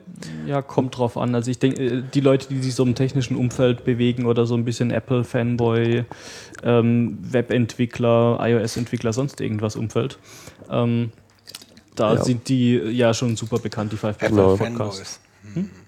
Fanbase. Ja, Ja. also das äh, 5x5-Network wird von Dan Benjamin betrieben und die Talkshow mit John Gruber, den man von daringfireball.net kennt, der auch so einer der, der langjährigsten ähm, Begleiter von Apple als Journalist so ist. Genau. Genau, die beiden haben schon die Talkshow vor längerem gemacht und dann auch zusammen irgendwie so dieses 5x5-Network aufgebaut. Jein, also die haben die Talkshow mal angefangen, unregelmäßig zu senden, sind da Ja. irgendwie auf, keine Ahnung, 20, 30 Episoden gekommen. Das ist dann wieder eingeschlafen und als Dan Benjamin mit 555 gestartet ist, war die Talkshow eine der ersten. Ähm, Genau, aber also so was ich so ja. gelesen habe, ist es wohl schon so gewesen, dass ähm, der Gruber John da auch ähm, mitgeholfen hat, so beim Aufbau und der Gründung von Ja, diesem ja Network. total viele. Wenn er auf seinem Blog irgendwas verlinkt, dann gehen regelmäßig Webseiten down. Genau. Ich denke mal, da hat er schon viele Hörer auch gebracht. Ich glaube, er war Ja, also das, ne, das ist ähm, einer der größten Ja. Vorteile von 5x5, dass sie halt so Meinungsmacher oder relevante Menschen. Menschen, haben, ne, wie ähm, gerade John Gruber oder auch Marco Arment, der Instapaper macht, so eine Read Later Webseite und App. Oder auch andere, äh, hier der Merlin Mann. Merlin Mann und ja, wie heißt der? Welcher? Der Ähm, Cleric? Nee, egal. Auf jeden Fall, ähm, was jetzt passiert ist, ist, dass John Gruber plötzlich keinen Bock mehr hatte und gegangen ist. Ja, Ja, also das habe ich nicht irgendwie nicht richtig gepasst, was da abgegangen ist. Ja, Ich glaube, es ist auch äh, schwer, das ähm, äh, mitzubekommen, was da überhaupt passiert, wenn man da außerhalb äh, di- dieses äh, Konglomerats irgendwie agiert. Also wenn man da nur als Hörer mit zuguckt, was passiert. Also ich glaube, was wir ganz sicher sagen können, ist, dass ähm, John Gruber jetzt dieses Format genommen hat und damit zu einem anderen Podcast-Network gegangen ist. Und dass ähm, Dan Benjamin, so wie es aussieht, ähm, da auch nichts von wusste und das halt auch nur irgendwie nachher äh, erfahren hat. Und ähm, ja, mehr, mehr weiß man eigentlich nicht großartig. Es gab ein Statement von Dan Benjamin, wo er sagt, ja, okay, es war eine super Zeit, er hofft, dass er weiterhin ähm, mit dem Gruber befreundet bleibt und dass alles cool ist und er ist jetzt auch nicht nachtragend oder so, aber er hätte es halt gut gefunden, wenn er da vorher Bescheid gewusst hätte und so. Ähm, aber ja, es ist schon ein bisschen Ja. komisch, ne, weil man eigentlich ja das Gefühl hat, dass ähm, Dan Benjamin und der John Gruber sich eigentlich, also sie sind sehr unterschiedliche Typen, verstehen sich aber, glaube ich, eigentlich ganz okay. Und das, also zumindest macht es in diesem Special da den Eindruck, dass selbst Dan Benjamin nicht so ganz genau weiß, warum der John Gruber da jetzt gegangen ist. Was ich schon, also finde ich ist ein seltsame, seltsame, äh, seltsamer Move. Ja, Ein bisschen auch so ein Dick-Move, also muss Ja. man ja Ja, sagen. und da gibt es natürlich haufenweise Vermutungen, was da gelaufen ist. Ähm, ja, die Vermutung liegt nahe, dass es da auch um Geld geht, weil ähm, ich glaube, die Hosts bei 5x5 kriegen eigentlich alle Geld. Weiß nicht, vielleicht du meintest, dass Marco Arment irgendwie mal gemeint ich hätte, er habe nimmt hab keins. mal irgendwo gehört oder irgendjemand hat mir, glaube Ma Marcel war es, glaube ich, der, der mir erzählt hat. Ich Oder? bin mir relativ sicher, dass Marco mal gesagt hat, dass er da kein Geld bekommt. Hm. Ähm, ich war, bin mir relativ sicher, dass Merlin Mann, glaube ich, Geld kriegt, auf jeden Fall, glaube Ja. ich, Geld, weil er liest ja auch Ja, selbst John Gruber sozusagen. auch, glaub das ich. Sponsorenzeug, ja, der Gruber Schorsch hat ja im Prinzip auch kein anderes Einkommen als so Zeug. Ja. Ich denke mal, dass Ja, er Werbung auf Darren Fireball. Achso, genau. Ja. Ähm, wer auch noch da mitmacht, ist und dann John Syracuse, Genau. Der da immer diese Der großen bei Ars Technica schreibt. Ars. Technica Reviews von Mac OS X schreibt. Ja. Genau. Genau, und ähm, weil es ist ja so, dass, genau, also was man aus deutschen Podcasts jetzt nicht so kennt, dass bei 5x5, ähm, diese haben Sponsoren, die dann auch während der Sendung beworben werden. Es gibt Werbung auf der Webseite, es gibt auch so äh, Memberships, die man da kaufen kann, quasi beim Network, wo man ein T-Shirt kriegt und so. Also die nehmen auf jeden Fall Geld ein. Und jetzt liegt nahe, dass es nach dem, also zumindest meine Vermutung, dass vielleicht nach dem Start der 5x5 Radio App, die jetzt Geld kostet und vor zwei Wochen oder so gestartet ist, das vielleicht damit zusammenhängt, dass der John da auch mit beteiligt werden wollte finanziell. Keine Ahnung, oder dass es vielleicht da nochmal irgendwie der Streit entbrannt ist. Ich weiß nicht, ist Es nur eine wilde, Spek ja, äh, eine wilde Gerüchte, Spekulation, dass weil es jetzt um halt so Geld zeitlich zusammenfällt, irgendwie Mhm. ein bisschen. Also wie gesagt, es gibt, gibt Gerüchte, dass es um Geld ging. Es wird auch vermutet, dass eben dieses andere Network, das irgendwie Mule, Mule Radio oder so heißt, ähm, dass die einfach mehr Geld geboten haben oder so, aber ich, ist halt alles wilde Spekulation. Ähm, interessant wäre jetzt nur mal drüber nachzudenken, was denn da äh, das so auf so einen Podcast für Auswirkungen hat, wenn da plötzlich äh, große Mengen Geld im Spiel sind und dann Ja. plötzlich die Hosts anfangen, ähm, Networks zu wechseln, wenn sie vielleicht, also man weiß es ja nicht genau, aber wenn sie vielleicht einfach mal ähm, mehr Geld bekommen. Ist ja vielleicht, also äh, leiden halt am ehesten dann die Hörer daran, wenn, wenn da halt zu viel Kommerz am Start ist, finde ich. Ja, das hat man ja, kann man ja auch sehr gut auf die deutsche Podcast-Szene übertragen. Das Problem hatte ich ja bei äh, Bits und so auch mal, weswegen unter anderem ich auch aufgehört habe, das zu hören, weil mich das furchtbar genervt hat, dass die dann nur da ständig jetzt da ihre Mitgliedschaften am Verkaufen waren und auch eine Zeit lang auch Sponsoren ähm, hatten, die sie dann beworben haben. Ich weiß nicht, ich kann einerseits natürlich nachvollziehen, dass die Leute irgendwie Geld verdienen wollen.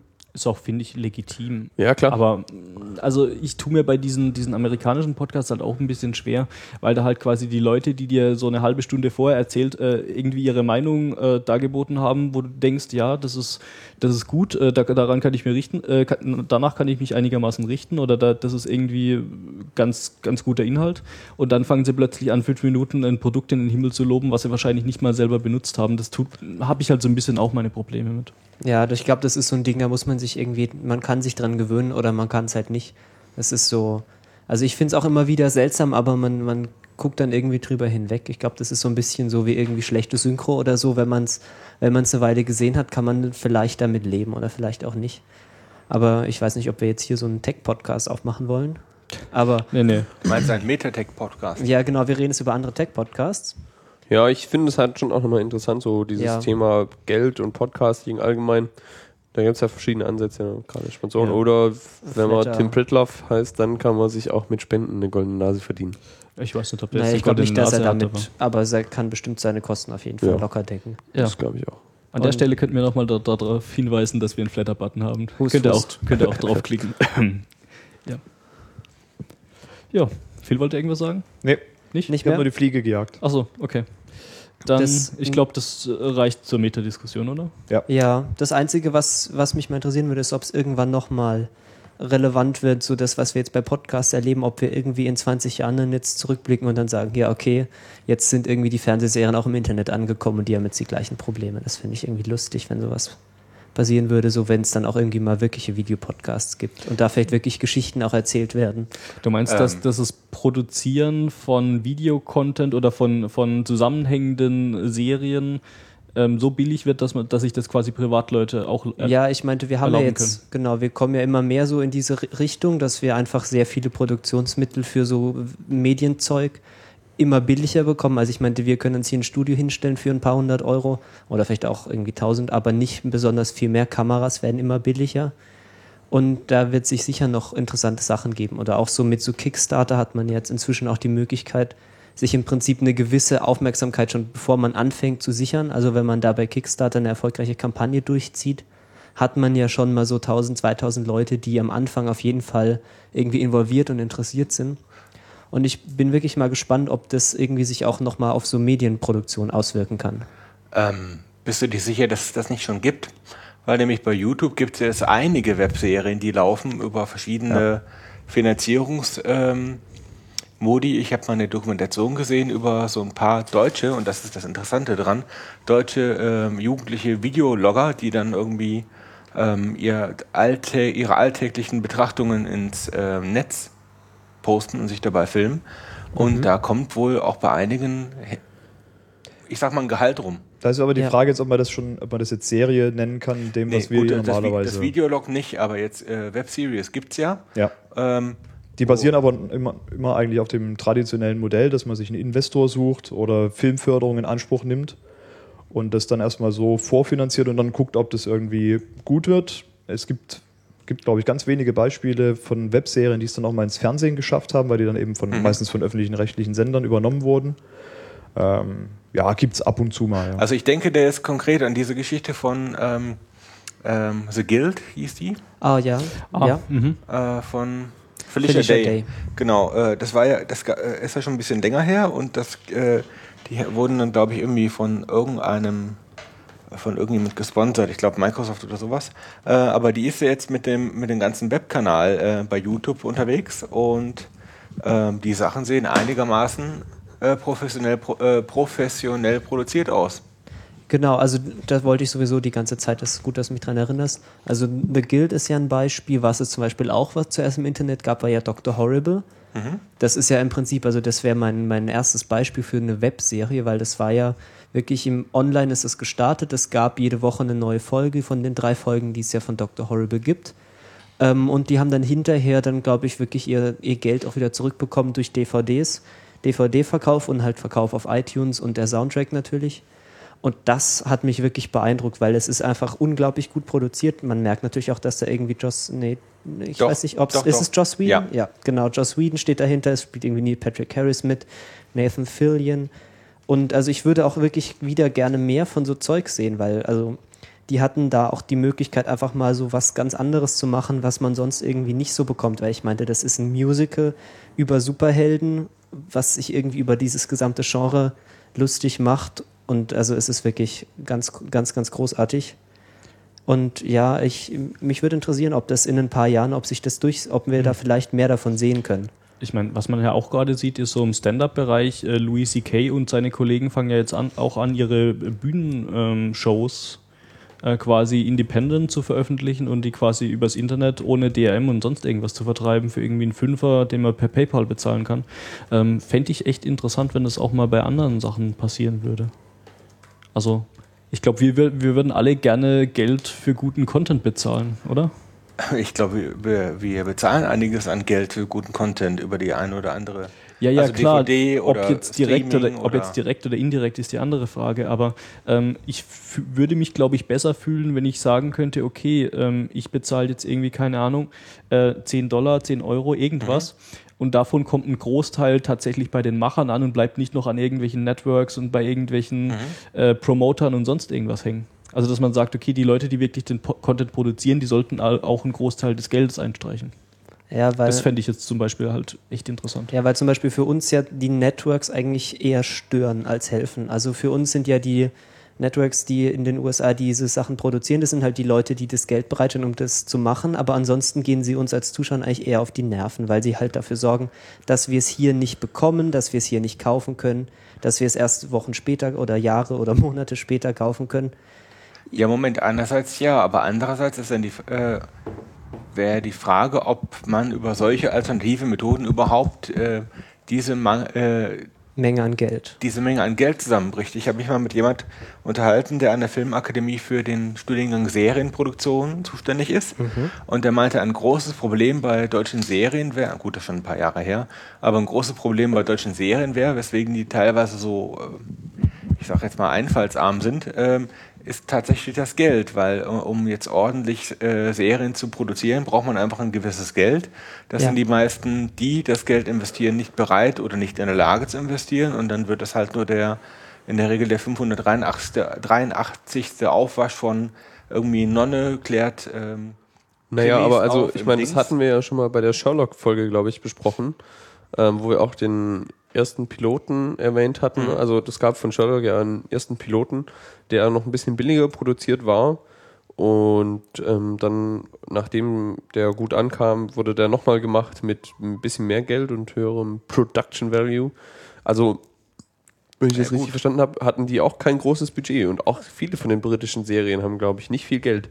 Ich meine, eine Serie, die von HBO kommt, so, die, da ist meistens äh, klar, dass die ne, viel Kohle. Infinite Money. Infinite, Gut, aber ich- Infinite Money, hat- Das Money haben, Pay-TV. Also ich weiß nicht, woran das liegt, aber ich nehme jetzt bei den englischen Serien eine größere, äh, größere Variation an, an Themen oder auch an Zählweisen war, als, bei, als jetzt bei uns bei ARD, Mhm. Ja. ZDF. Ja, aber für eine gute Idee braucht es halt nicht unbedingt viel Geld, glaube ich. Ja, aber Ja. es gibt halt, du brauchst halt die äh, richtigen Leute an der richtigen Stelle, die entscheiden, dass sie jetzt nicht mal den fünften Landarzt drehen, sondern halt Ja, Genau. aber diese Was Leute anderes. sind im Zweifelsfall die, die sich das ausgedacht haben und nicht irgendwo ein Gremium, was halt sagt, oh, wir müssen jetzt eine neue, äh, bahnbrechende, skurrile Serie produzieren und dann suchen sie sich jemanden. Nee, das Ja, aber vielleicht, Ich glaub, vielleicht, vielleicht gibt es ja die guten Serienideen, die werden nur nicht produziert, weil irgendwelche Manager-Vollidioten nicht wissen, was gute Serien sein Ja, könnten. oder, oder der Geschmack ist so kompliziert. Es gab zum Beispiel, mal, ähm, ihr kennt ja bestimmt den Sender ZDF Neo. Ja, klar. Ja. Und die hatten mal äh, so ein Projekt, wo die äh, gesagt haben, die geben irgendwie so kleineren, innovativen Konzepten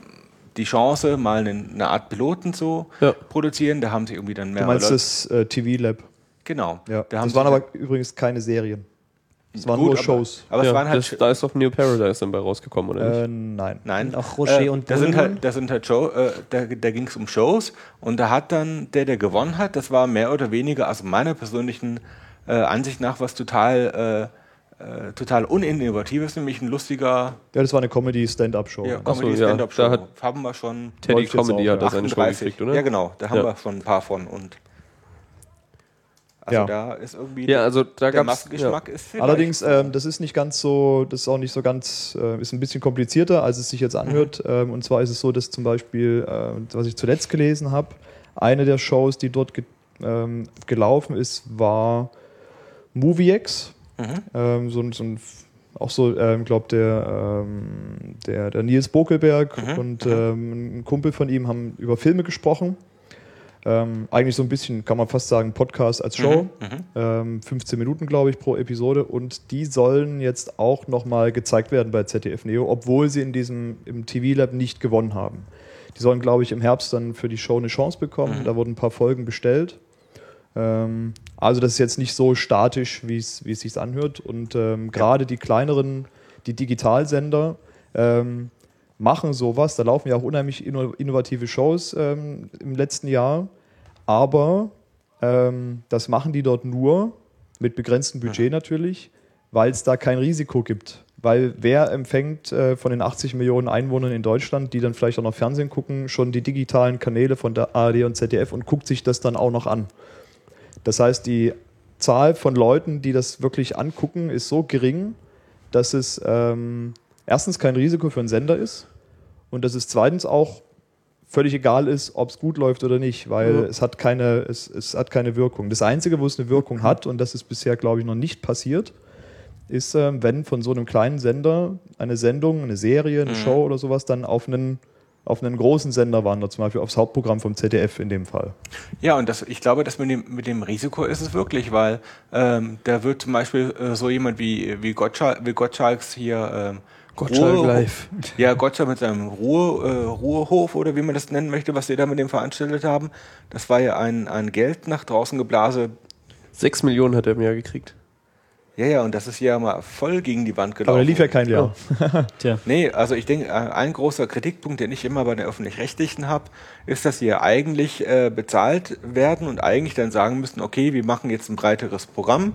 Die verhalten sich aber im Wesentlichen oft dann dennoch so wie die normalen, äh, normalen Sender sagen, wir machen nur das, was jetzt ordentlich Quote bringt.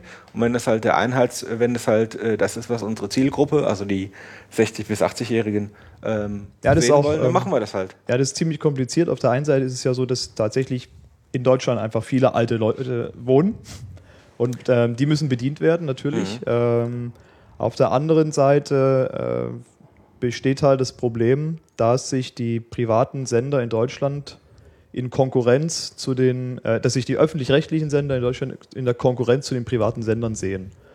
Ähm, und dass sie sich dann natürlich zwangsläufig dann an den Quoten, die die haben, orientieren. Äh, wie gut das ist oder wie gut auch nicht, ja. Ja, aber also gerade zu den privaten Sendern habe ich jetzt letzte Woche was gehört oder gelesen. Ich komme Aber vielleicht noch kurz ähm, dazu, äh, Serien haben wir ja gesagt, ne? Sherlock läuft auf der ARD mit relativ wenig Verzögerung. Äh, kaufen die ein, zeigen die und so weiter, ist super. Ähm, Ja, und, erfolgreiche Sachen einkaufen, das machen die auch sonst. Machen die auch nicht so oft. Also wann wurde das letzte Mal vor Sherlock sowas, sowas gemacht in der Richtung? Nee. Und ja, Sherlock lief ja, also die erste Staffel lief ja auch auf einem völlig beschissenen Sendeplatz, wenn ich das richtig erinnere. Obwohl, Nee, das ja, die lief war gar nicht. Das lief, der glaub ich, immer- Nee, war nicht So Primetime, aber es war nach dem Tatort. Ja. Nee, Also- ist BBC nicht auch öffentlich-rechtlich? Ja. Ja, Das ist aber ja, England. Die kriegen es aber irgendwie besser Ja. hin als irgendwie Anderes unsere. System. Ja, und die genau, die, was machen die anders? Ich wüsste es auch sehr Die, gerne. die geben innovativen Ideen eine Chance. Genau. Ja. also Ich vielleicht glaube, die sind ein bisschen Also ich, mutiger. ja, ich glaube, das das, ist einfach ich an, dass es ja, bei uns nicht der Fall ist. Ja, das ist eindeutig. Und Ja. das habe ich jetzt halt diese Woche wieder gehört oder gelesen. Ich weiß nicht mehr, wo es herkam. Aber es waren jetzt gerade in den USA wieder die Showings, wo die Networks, also die ganzen oder Serienproduzenten, ähm, den Einkäufern von den Fernsehsendern Upfront, glaube ich. Upfronts, genau. Genau. Ähm, die zeigen das, glaube ich, den Werbekunden. Ähm, vielleicht in den USA, aber auf jeden Ja. Fall gehen da auch die deutschen Fernsehleute gehen da hin und gucken sich das an, was sie eventuell nach Deutschland holen wollen. Und ähm, die sind enttäuscht oder die haben nichts richtig für sich gefunden, weil in Deutschland ist die Situation jetzt, dass ein paar Serien, die hier gut laufen, so bei den ähm, privaten, also gerade Dr. House und CSI Miami, ähm, die laufen aus, die sind vorbei und die suchen was, um diese Slots zu füllen und haben nichts gefunden, was in ihrem Anspruch oder also ihr Bild passt. Weil was die wollen, ist irgendwie was Seichtes oder so. Ich weiß nicht mehr genau, was da das Adjektiv war. Und was, was mit einer abgeschlossenen Handlung pro Folge. Ja. Und Gott. wenn du wenn du schon diese Voraussetzungen hast, dann kannst du halt auch nichts Innovatives irgendwie bringen. Also weil alle wirklich guten Serien haben ja irgendwie, oder um einen spannenden Plot zu haben, muss der über mehrere Folgen hinweggehen. Ich meine, es gibt Ja, dann schon auch ein paar gute Serien, die so eine Mischung aus beidem haben, aber Es gibt allerdings eine Serie, die wir mal erwähnt haben, die abgeschlossene Folgen hat, nämlich Black Mirror. Die fällt aber ein bisschen aus dem Rahmen, weil sie eineinhalb Stunden hat und im Prinzip einfach nur drei Spielfilme hintereinander ist. Ähm, ja, mit ge- endlichen Grundton. mit Ja, einem ähnlichen Grundton. Aber ich, also ich meinte, man könnte es schon machen, aber das dann mit Seicht zu kombinieren, das wird wahrscheinlich dann fatal. Also ich, ich finde es aber seltsam, weil nämlich äh, der, eigentlich, der eigentliche Witz bei der Sache ist ja, dass es, das, dass es so, äh, in Amerika so viele Serien gibt, weil die einfach größeres Publikum haben, mehr Geld und dann quasi in, in der breiten Masse von Serien dann halt viel mehr dabei ist. Ja, jetzt muss man aufpassen, wo laufen diese Serien? Ne? Wenn man zum Beispiel das beste Beispiel nimmt, HBO. HBO ist ein Pay-TV-Sender. Nee, aber es geht es geht's ja um äh, Navy CRS. Ist das Pay-TV? Weiß ich nicht. Also ich glaube, diese ganzen... Aber ich meine, es gibt viele, viele Serien, die wir auch schon besprochen haben in den normalen Retina-Cast-Episoden, laufen auf Pay-TV-Sendern. Und ähm, das ist Pay-TV. Das heißt, die haben das Geld schon vorher. Die müssen nicht auf die Quote schauen, sondern die haben die Kohle, weil die Abonnenten haben Ja. und können das dann ausgeben, das Geld. Da ne? stimme ich dir aber zu, aber ich bin mir relativ sicher, dass diese ganzen CSI-Varianten, dass die nicht auf Pay-TV laufen. Ich glaube auch nicht alle. Nee. Und das ist ja so, dass äh, gerade auch. Darum sind die ja auch immer zum Beispiel Episoden abgeschlossen und so weiter. genau, oder wie so hieß diese, diese Anwaltsserie? Jack, das ist ja auch so irgendwie jede Woche so ein bisschen Hausma Serien, Hausmannskost, da muss doch Ja. irgendwas geben. kann ich mir nicht vorstellen. Ja, also ich finde es auf jeden Fall seltsam, wie wenig von den guten Serien, die es halt echt so gibt, es in die Primetime schaffen. Ja, und vor allem, wie viele der guten Serien, die so gibt, äh, auf irgendwelchen, den hinterletzten Ja. Sendern dann laufen. Na, äh, weißt, also Breaking Bad kommt äh, bei Arte oder so. ja, ja, oder, Also ich meine, immerhin kommt es Oder zum irgendwo. Beispiel Game of Thrones läuft Ja. irgendwie. auf RTL 2 Auf RTL. mal ein ganzes Wochenende. Game of. Thrones läuft halt hauptsächlich im Pay-TV in Deutschland. Okay. Das stimmt. Ja. Das ist äh, Ja. Wobei, Fox. The, The Walking Dead kommt Freitagabends um 23 Uhr oder so. Äh, wobei, Nein, das stimmt auch nicht. Also auch äh, im Also- Pay-TV läuft es auch, glaube ich, 21 Uhr lief das Ja, aber. Pay-TV hat halt in Deutschland eine andere Rolle als Eben, in das den ist USA. ja, das meinte Ja. ich ja vorhin mit dem Vergleich in den Ja. USA. Da gibt es eben, da hat Pay-TV auch eine relevante Größe von Kunden. In Deutschland, ähm, der größte Pay-TV-Anbieter Anbieter ist Sky, die haben, ja, glaube ich, die eine Million schreiben Kunden. rote Zahlen sowas. immer. Ja, Also die haben, die haben glaube ich, eine Million Kunden und das ist halt im Vergleich zu 80 Millionen fast nichts. Ja. Ja, die Hoffnung ist ja, glaube ich, dass äh, das Pay-TV, das neue Pay-TV einfach das Internet sein wird, dass wir einfach auf iTunes irgendwann mal ausreichend relevante Serien irgendwie auch uns so besorgen können. Unbezahlbar. zu nicht ganz so bizarr, bizarr absurd hohen Preisen. Weil, also ich meinte, die, es, es nimmt zunehmend, äh, es nimmt einfach zu, dass Leute auch kein, gar keinen Fernseher mehr haben. Ich weiß nicht, wie viele von uns doch einen Fernseher. Ich, vielleicht haben wir sogar alle noch einen. Also ich habe keinen. Ich habe keinen. Eben, siehst du? Ich habe Sky. Ich habe Sky. Das heißt, du hast keinen Fernseher, sondern nur den Himmel oder was? Nee, nee, ich habe tatsächlich Fernseher, wie auch äh, bin ich einer dieser wenigen Sky-Abonnenten. Ja, Ich glaube, der Phil ja auch. Ja. Wegen was? Hast du das bei Film, weiß ich's, aber Der Film Das macht's für ich den Porn. Das frage ich genau. mich auch manchmal. Nein, nein, es ist super. Also Sky ähm, fähr, Nee. fähr, fährt ja auch das Programm extrem hoch seit dem im letzten Jahr. Ähm, du kriegst den ganzen, die ganzen Serien ähm, nicht nur im laufenden Programm, sondern auch über Sky Anytime. Du kannst es auf dem Receiver laden lassen, du kannst es per Sky Go auf dem iPad on Demand angucken, auf dem iPhone, auf dem Webbrowser irgendwo. Ähm, und das für, keine Ahnung, ich habe ein 30 Euro Abo im Monat und kann mir den ganzen Kram angucken, wann immer ich will. Ne? Also Also ich habe mir das tatsächlich geholt, weil mir das, weil mir das normale Fernsehprogramm mit der, vor allen Dingen mit der Werbung zu sehr auf den Zeiger gegangen ist. genau. ja, aber das kommt doch da trotzdem auch noch, oder? Also Nein. wenn du nicht Anytime hast. Nee, keine Werbung. Das Pay-TV, da, da läuft ein Normalfall Das keine bei Werbung. der Wache. Ja, genau, aber zwischendrin, zwischen den Sendungen. Ja, gut, Werbung. Ja, aber Ja. zwischen den Sendungen guckt man ja nicht, man guckt ja die Sendungen. Ja, genau. Also, man sieht gerade auch, man sieht effektiv nichts von Werbung. und Also, die äh, und die Sendervielfalt, also Discovery und sowas. Mag einfach den Discovery Channel. wobei das, das hat mich jetzt, das finde ich halt gerade ähm, bei den Sendern, die es in Deutschland gibt, äh, gerade im Pay-TV laufen die ja alle, Mhm. bin ich schon oft enttäuscht.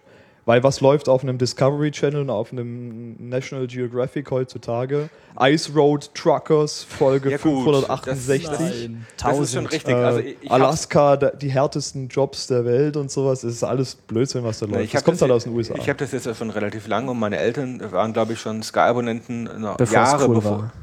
Nee, als es Premiere war und genauso blöd, aber ähm, mein Vater größtenteils wegen Golf. Aber ähm, ich fand's, ich finde es Hm. eigentlich wegen der, wegen der Werbung, also wenn Fernsehen, finde ich eigentlich Pay-TV äh, ganz gut, wobei ich mich aber auch immer wundere über das Angebot da. Und äh, ich wollte unbedingt Sci-Fi haben. was wolltest du haben? Sci-Fi. Ah ja, genau, ja, richtig, ja.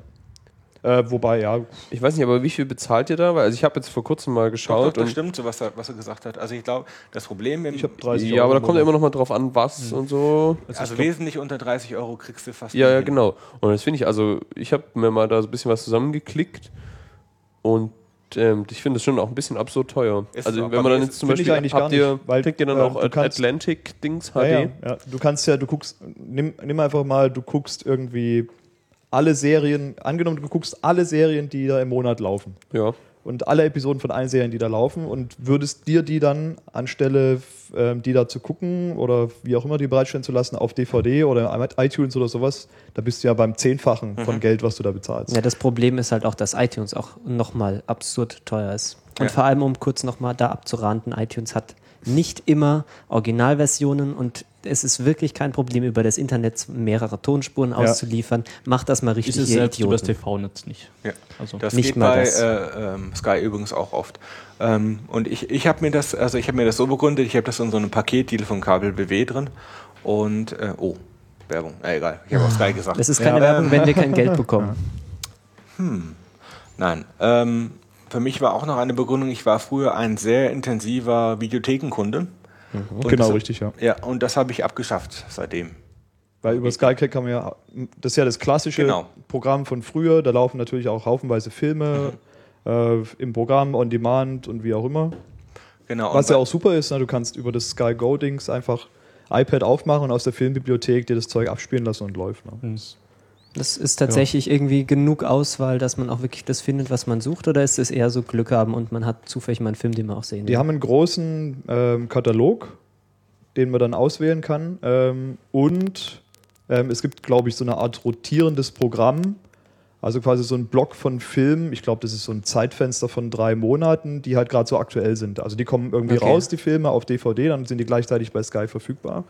Und dann sind die so drei Monate in, des, in diesem Cache quasi drin und dann danach, irgendwann wandert es auch Und die zirkulieren dann den ganzen Genau. Tag. Kannst Die Film werden dann depubliziert. Nein, nein, ich meine das, was on demand verfügbar Ach so, ist. on Also demand. nicht das, was im Programm Also auch, wird auch irgendwie depubliziert. Auch bescheuert. Naja. Tja, ja, da war ich ja echt enttäuscht. Ich habe ja meinen Eltern zu Weihnachten so ein, so ein Abo geschenkt für lovefilm.de und da war in dem Fall auch eine so Video-on-Demand, äh, ja, so, Video, so ein Video-on-Demand-Paket dabei. Ja. Und das kann man dann zwar gucken und es geht auch, äh, ich habe erst gedacht, ja, meine Eltern, die haben nur langsames DSL 1000, da ruckelt das bestimmt und so. Das ist technisch einigermaßen möglich, aber du kannst da weder die Tonspur wechseln noch irgendwie sagen, du möchtest das jetzt in HD gucken. Also mal angenommen, du hast jetzt eine schnellere Internetleitung, dann, kann, dann kommt da nur SD-Content an, da kannst du nicht mal die Tonspur wechseln oder Ja. sonst irgendwas. Also äh, ist noch Natürlich ausbaufähig, ja. Ähm, Also wa- was mich halt, Ja. ähm, ich, ich habe es halt aufs, äh, anfangs haupt, äh, hauptsächlich wegen Filmen auch, gerade eben, dass man nicht immer in die Videothek rennen muss. Ähm, inzwischen ist es aber echt hauptsächlich für Serien, weil ähm, Sky gibt sich wirklich Mühe, dort die Sachen auch zeitnah ranzubringen. Ähm, das beste Beispiel ist sicherlich die zweite Staffel von Game of Thrones, die, Ja, die inzwischen, ist jetzt dort, angelaufen. die Ja. inzwischen jetzt dort läuft und die ist ja in den USA, läuft die ja auch immer noch. Das heißt, man kriegt das mit vier, fünf Wochen Versatz. Ähm, kann man sich das angucken. im Ja, aber eigentlich will man es doch immer noch nicht haben, oder? Also wenn du, ich meine, das ist jetzt schon mal ganz okay und deutlich besser als früher, aber wenn du dir jetzt dieses Angebot von Sky vergleichst mit dem Internet, ist doch immer noch scheiße, ne? Du hast, eine Wieso? begren- du hast eine begrenzte Auswahl, Du hast Latenz. du hast irgendwie Latenz, brauchst einen Fernseher. Brauchst keinen Fernseher. Ja, okay, Sky Go, pff, bla. Aber es geht auch Rechner nur auf, gucken, was auch immer. Also ich habe tatsächlich gehört, dass diese Applikationen für Sky, äh, zum Beispiel fürs iPad, aus der Hölle kommen und überhaupt nicht Völlig unbenutzbar sind. ist. Nee, die ja. funktionieren gut. Gibt es auch so für so Laptops und so? Ja, Okay. also Browser halt ist es dann. Browser. Und das läuft auch, also tut das Richtige. Funktioniert. englische Tonspur gibt es da, ne? Ja. Genau. Ähm, ja, also Ja, ich, ich weiß nicht, verstehe so immer vier noch nicht, Wochen Latenz das- verstehe ja. ich zum Beispiel jetzt überhaupt nicht. Also das reicht mir völlig aus, weil ich habe sowieso keine Zeit, das Zeug immer sofort anzugucken. Ich nehme das dann auf dem, lass mir das auf dem Receiver laden oder sonst irgendwas, guck's mir dann irgendwann an, wenn ich Zeit habe. Ähm, was natürlich das Problem ist, die meisten Sachen kriegst du natürlich nicht innerhalb von der Zeit. Also es gibt jetzt, wir haben jetzt Game of Thrones, kommt jetzt durch das Sky Atlantic HD ähm, relativ zeitnah.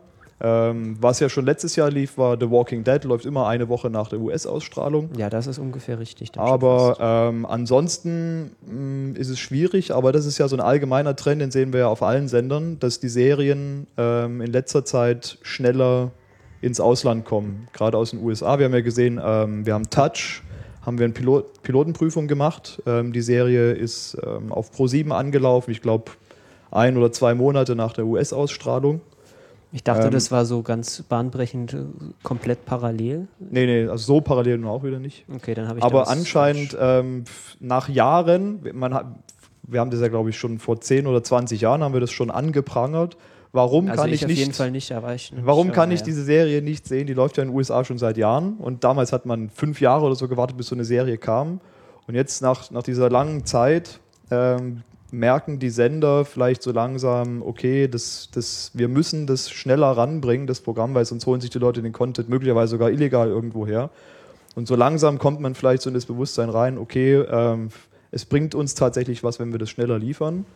Und ähm, möglicherweise ist das Pay-TV dann auch die Antwort, wie es ja in den USA schon länger so ist. Weiß man nicht. Hm. Also ich glaube, wenn dann eher als Video on Demand, als äh, ich setze mich jetzt vor den Fernseher und guck mal, was kommt. Das macht ja in den USA auch keiner mehr, Ja. sondern man hat halt einen Festplattenreceiver und zeichnet es auf.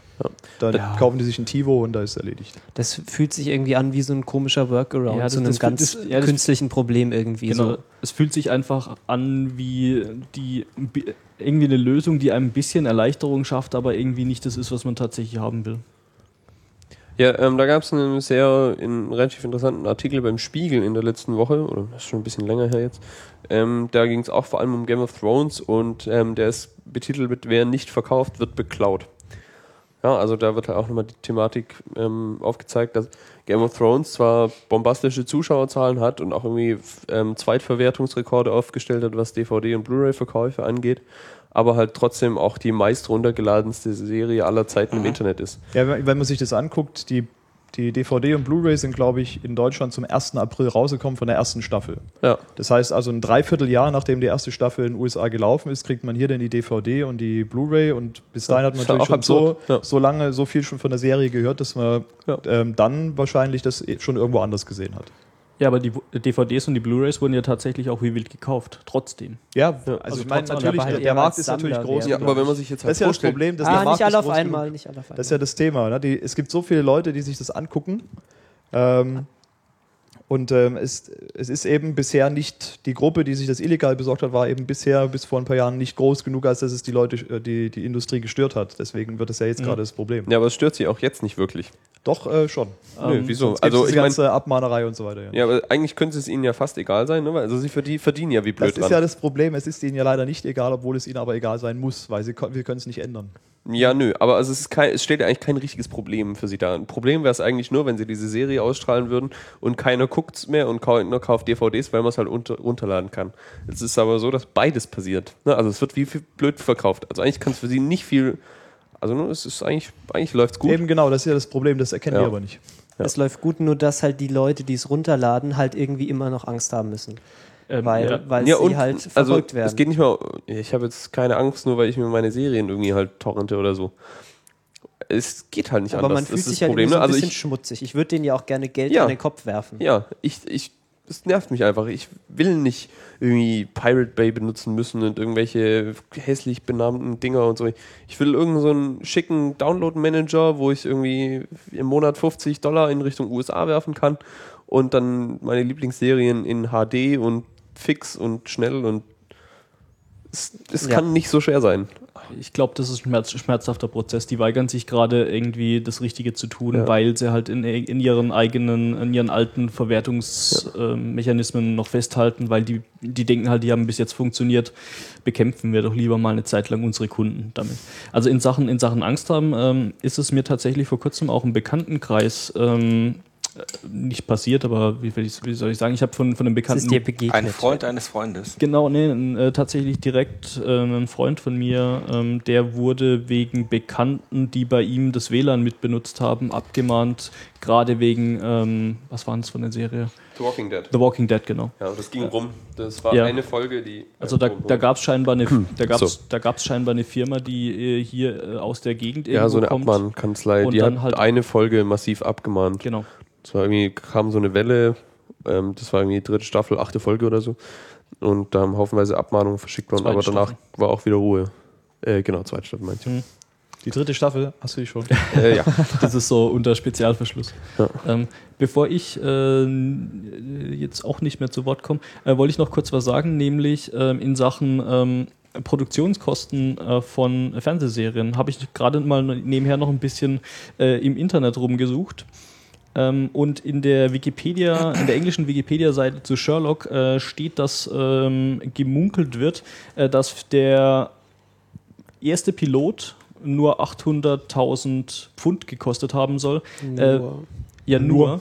äh, Im Vergleich zu äh, heutige Tatort-Folgen kosten so zwischen 1,3 und 1,5 Millionen Euro. Wie viel sind denn 800.000? Das ist ungefähr das gleiche. Also der, der Pfund ist, das letzte Mal, als ich geguckt habe, war es 1,3, aber das ist wahrscheinlich schon wieder gesunken. Ja. 1,25 Euro ist ein Pfund Sterling. Das heißt, du musst noch ein Viertel dazu rechnen. Es sind Ich frag mal den- 200.000, sind ungefähr eine. Million. Hast du gerade gesagt, oder? Ähm, 800.000 Pfund relativ, sind relativ ungefähr genau eine eine Million. Million, sagt, sagt Google, im, im aktuellen Stand. Ja. Ja.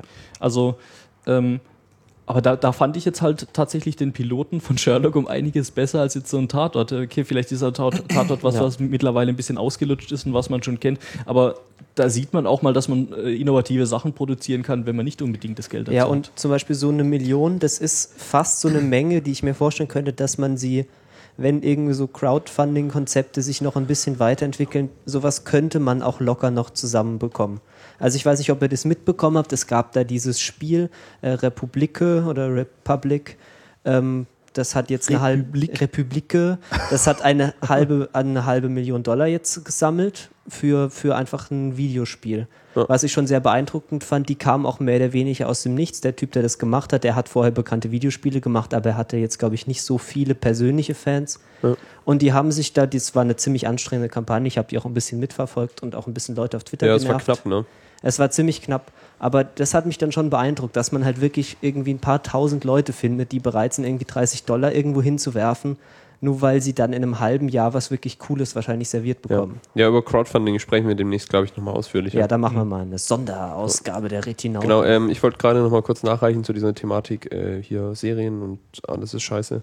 Da gab es vor einer Weile einen sehr coolen Comic von The Old Oatmeal, Ja. der auch Ja. durchs Internet ging. Den ähm, packe ich mal auch in die Show Notes. Den kennt aber, glaube ich, inzwischen dann jeder, oder? ja, Ja, ich weiß nicht. Wer weiß.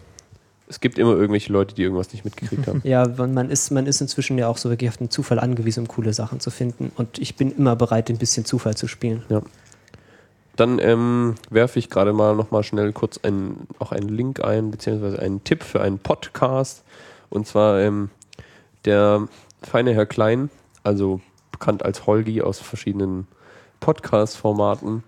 Äh, ich glaube, du musst nicht erklären, wer Holgi ja, ist. doch, vielleicht. Ne? Manchmal, es, Ja, gibt es immer, es gibt immer Leute, denen man was erklären muss. Äh, genau. Der Holgi macht ja auch so richtig öffentlich-rechtliches Radio, die Late Line. So abends, irgendwelche Leute rufen an und es wird über irgendein Thema gesprochen. Und da ging es letzte Woche am 22. Mai auch um Fernsehserien.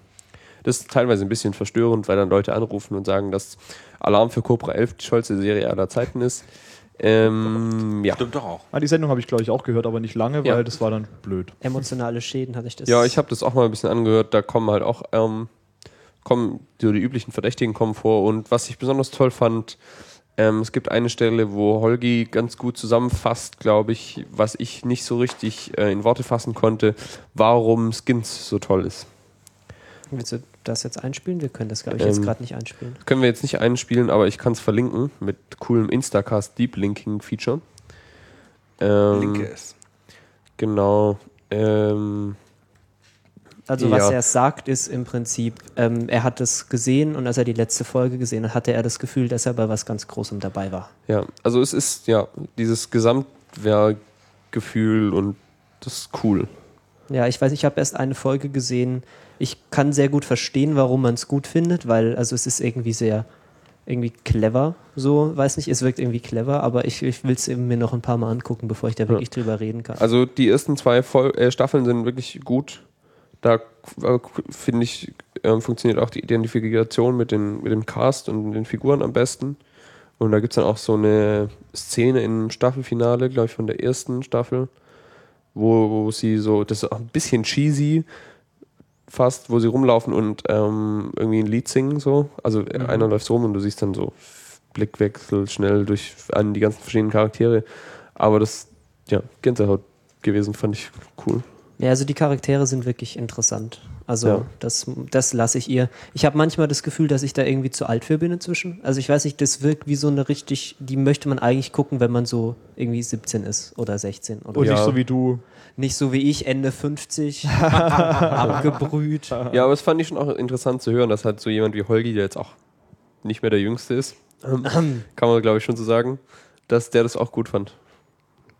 Ja. Also ich, ist auf jeden Fall mal ein Blick wert, ist glaube ich ähm, ja, so ein, Meil, denn? ein Meilenstein in der Fernsehgeschichte. Hatten wir ja, glaube ich, auch schon mal in irgendeiner Episode angesprochen. Da gibt doch, äh, doch in Englisch und in Amerikanisch, oder nicht? Ja, die amerikanische ist nach einer Staffel abgesetzt worden. Also die wir reden von Genau. UK. Ja. Ja, da machen wir mal eine Wow. Folge drüber irgendwann. Ja. Genau.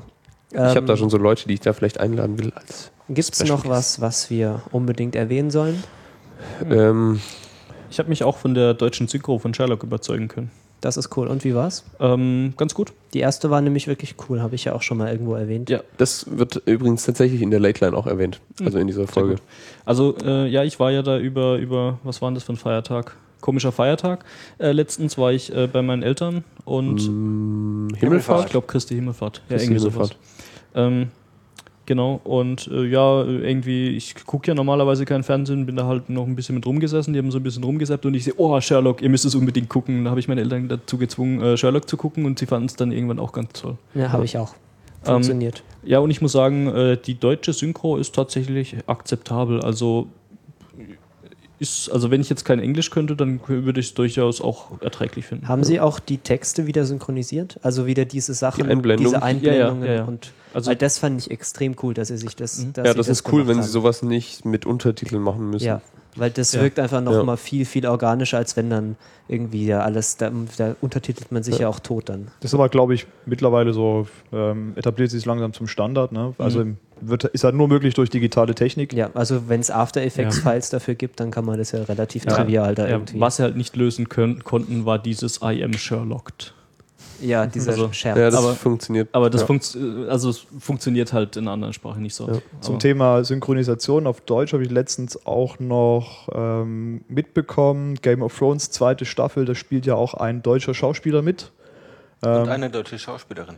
Genau, und äh, der deutsche Schauspieler ist einer von diesen äh, Typen, die da auf diesem Wagen transportiert werden Richtung. der, äh, der, der Typ, der immer The Girl und The Man sagt. Genau, Ah, richtig. der- ja. Okay. Jake Nagar. Der ist Genau. lustig, der ist lustig. Das ist ein Ich deutscher. Schauspieler, der ähm, Ah, cool. Ah, dort ähm, eingeladen wurde mitzuspielen. Und, ja, ähm, jetzt, jetzt, wo ihr es sagt, fällt mir das auch auf. Der spricht natürlich in dem Original natürlich auch Englisch, synchronisiert sich aber selber in der deutschen Version, also mit seiner eigenen Stimme. Er hat und er, keinen merklichen Akzent wirklich. und er meinte schon, ähm, ja, es ist tatsächlich für ihn selbst auch schwierig, sich selbst zu synchronisieren, seine, seine, seine englische Sprache auf Deutsch zu synchronisieren, weil es natürlich halt einfach von den, von den Silben und so weiter nicht immer hundertprozentig passt. Ja.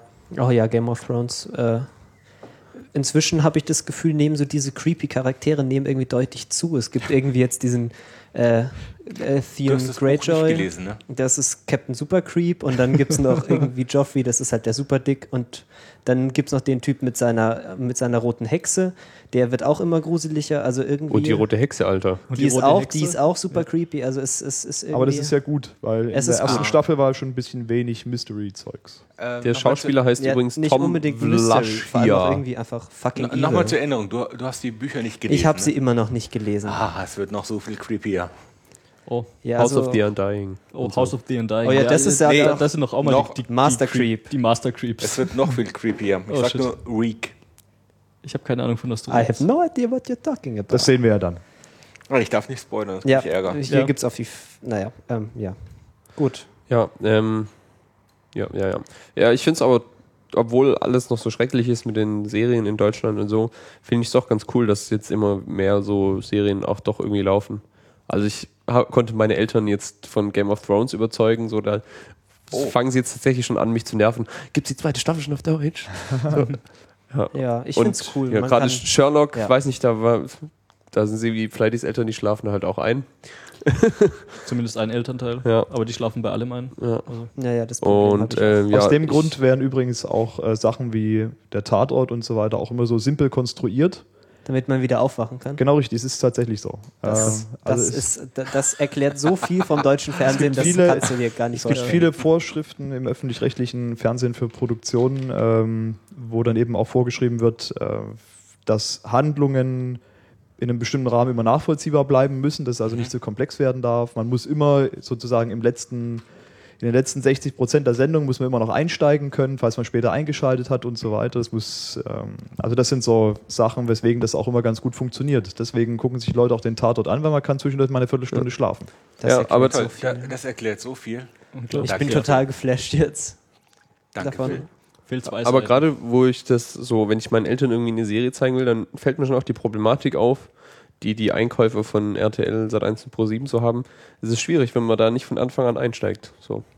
Also das ist echt, wenn man halt Fernseh ähm, Serien im Fernsehen schaut, dann, wenn man die erste Folge verpasst hat, Ja, oder die, ersten, die ersten paar, was ja jetzt bald zu Ende ist, auch im deutschen Fernsehen, wenn man Ja. da Haus jetzt irgendwie anfängt auf ja, RTL es zu ist gucken. egal, dann es ist halt man irgend so eine Erzserie, das verstehst du schon. Dann so die übergreifenden Handlungsbögen kriegst du dann vielleicht nicht ganz mit, aber es geht auch ohne zur Not. Ja, wobei ich glaube, also ich hatte es von äh, mit Marcel da, darüber, weil ich ja jetzt auch gerade dran bin, äh, bei Haus die letzte Staffel fertig, Ja. voll fertig zu gucken und bin auch wieder, ist mir ist auch wieder aufgefallen, wie, wie gut eigentlich die Serie ist.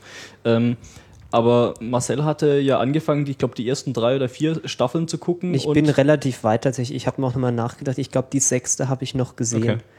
Aber ich habe zwischendurch auch mal eine Staffel ausgelassen aus irgendwelchen Gründen. Also ich gl glaube halt, dass ich tatsächlich verwirrt gewesen wäre, wenn ich die Staffeln zwischendrin nicht gesehen hätte, weil da halt auch viel passiert. Äh, ich denke, wenn man die Serie vorher überhaupt nicht kennt, dann kann man auch locker mit der letzten Staffel einsteigen, weil dann wird ja wird eh alles mehr oder weniger so im Kontext noch ein bisschen erklärt. Ähm, ja. Ja. Gut, dann sollen wir den Sack zumachen für heute. Können wir. Yep. Genau, ich würde mich verabschieden mit einem Video, das ich gerade noch gesehen habe in diesem Internet.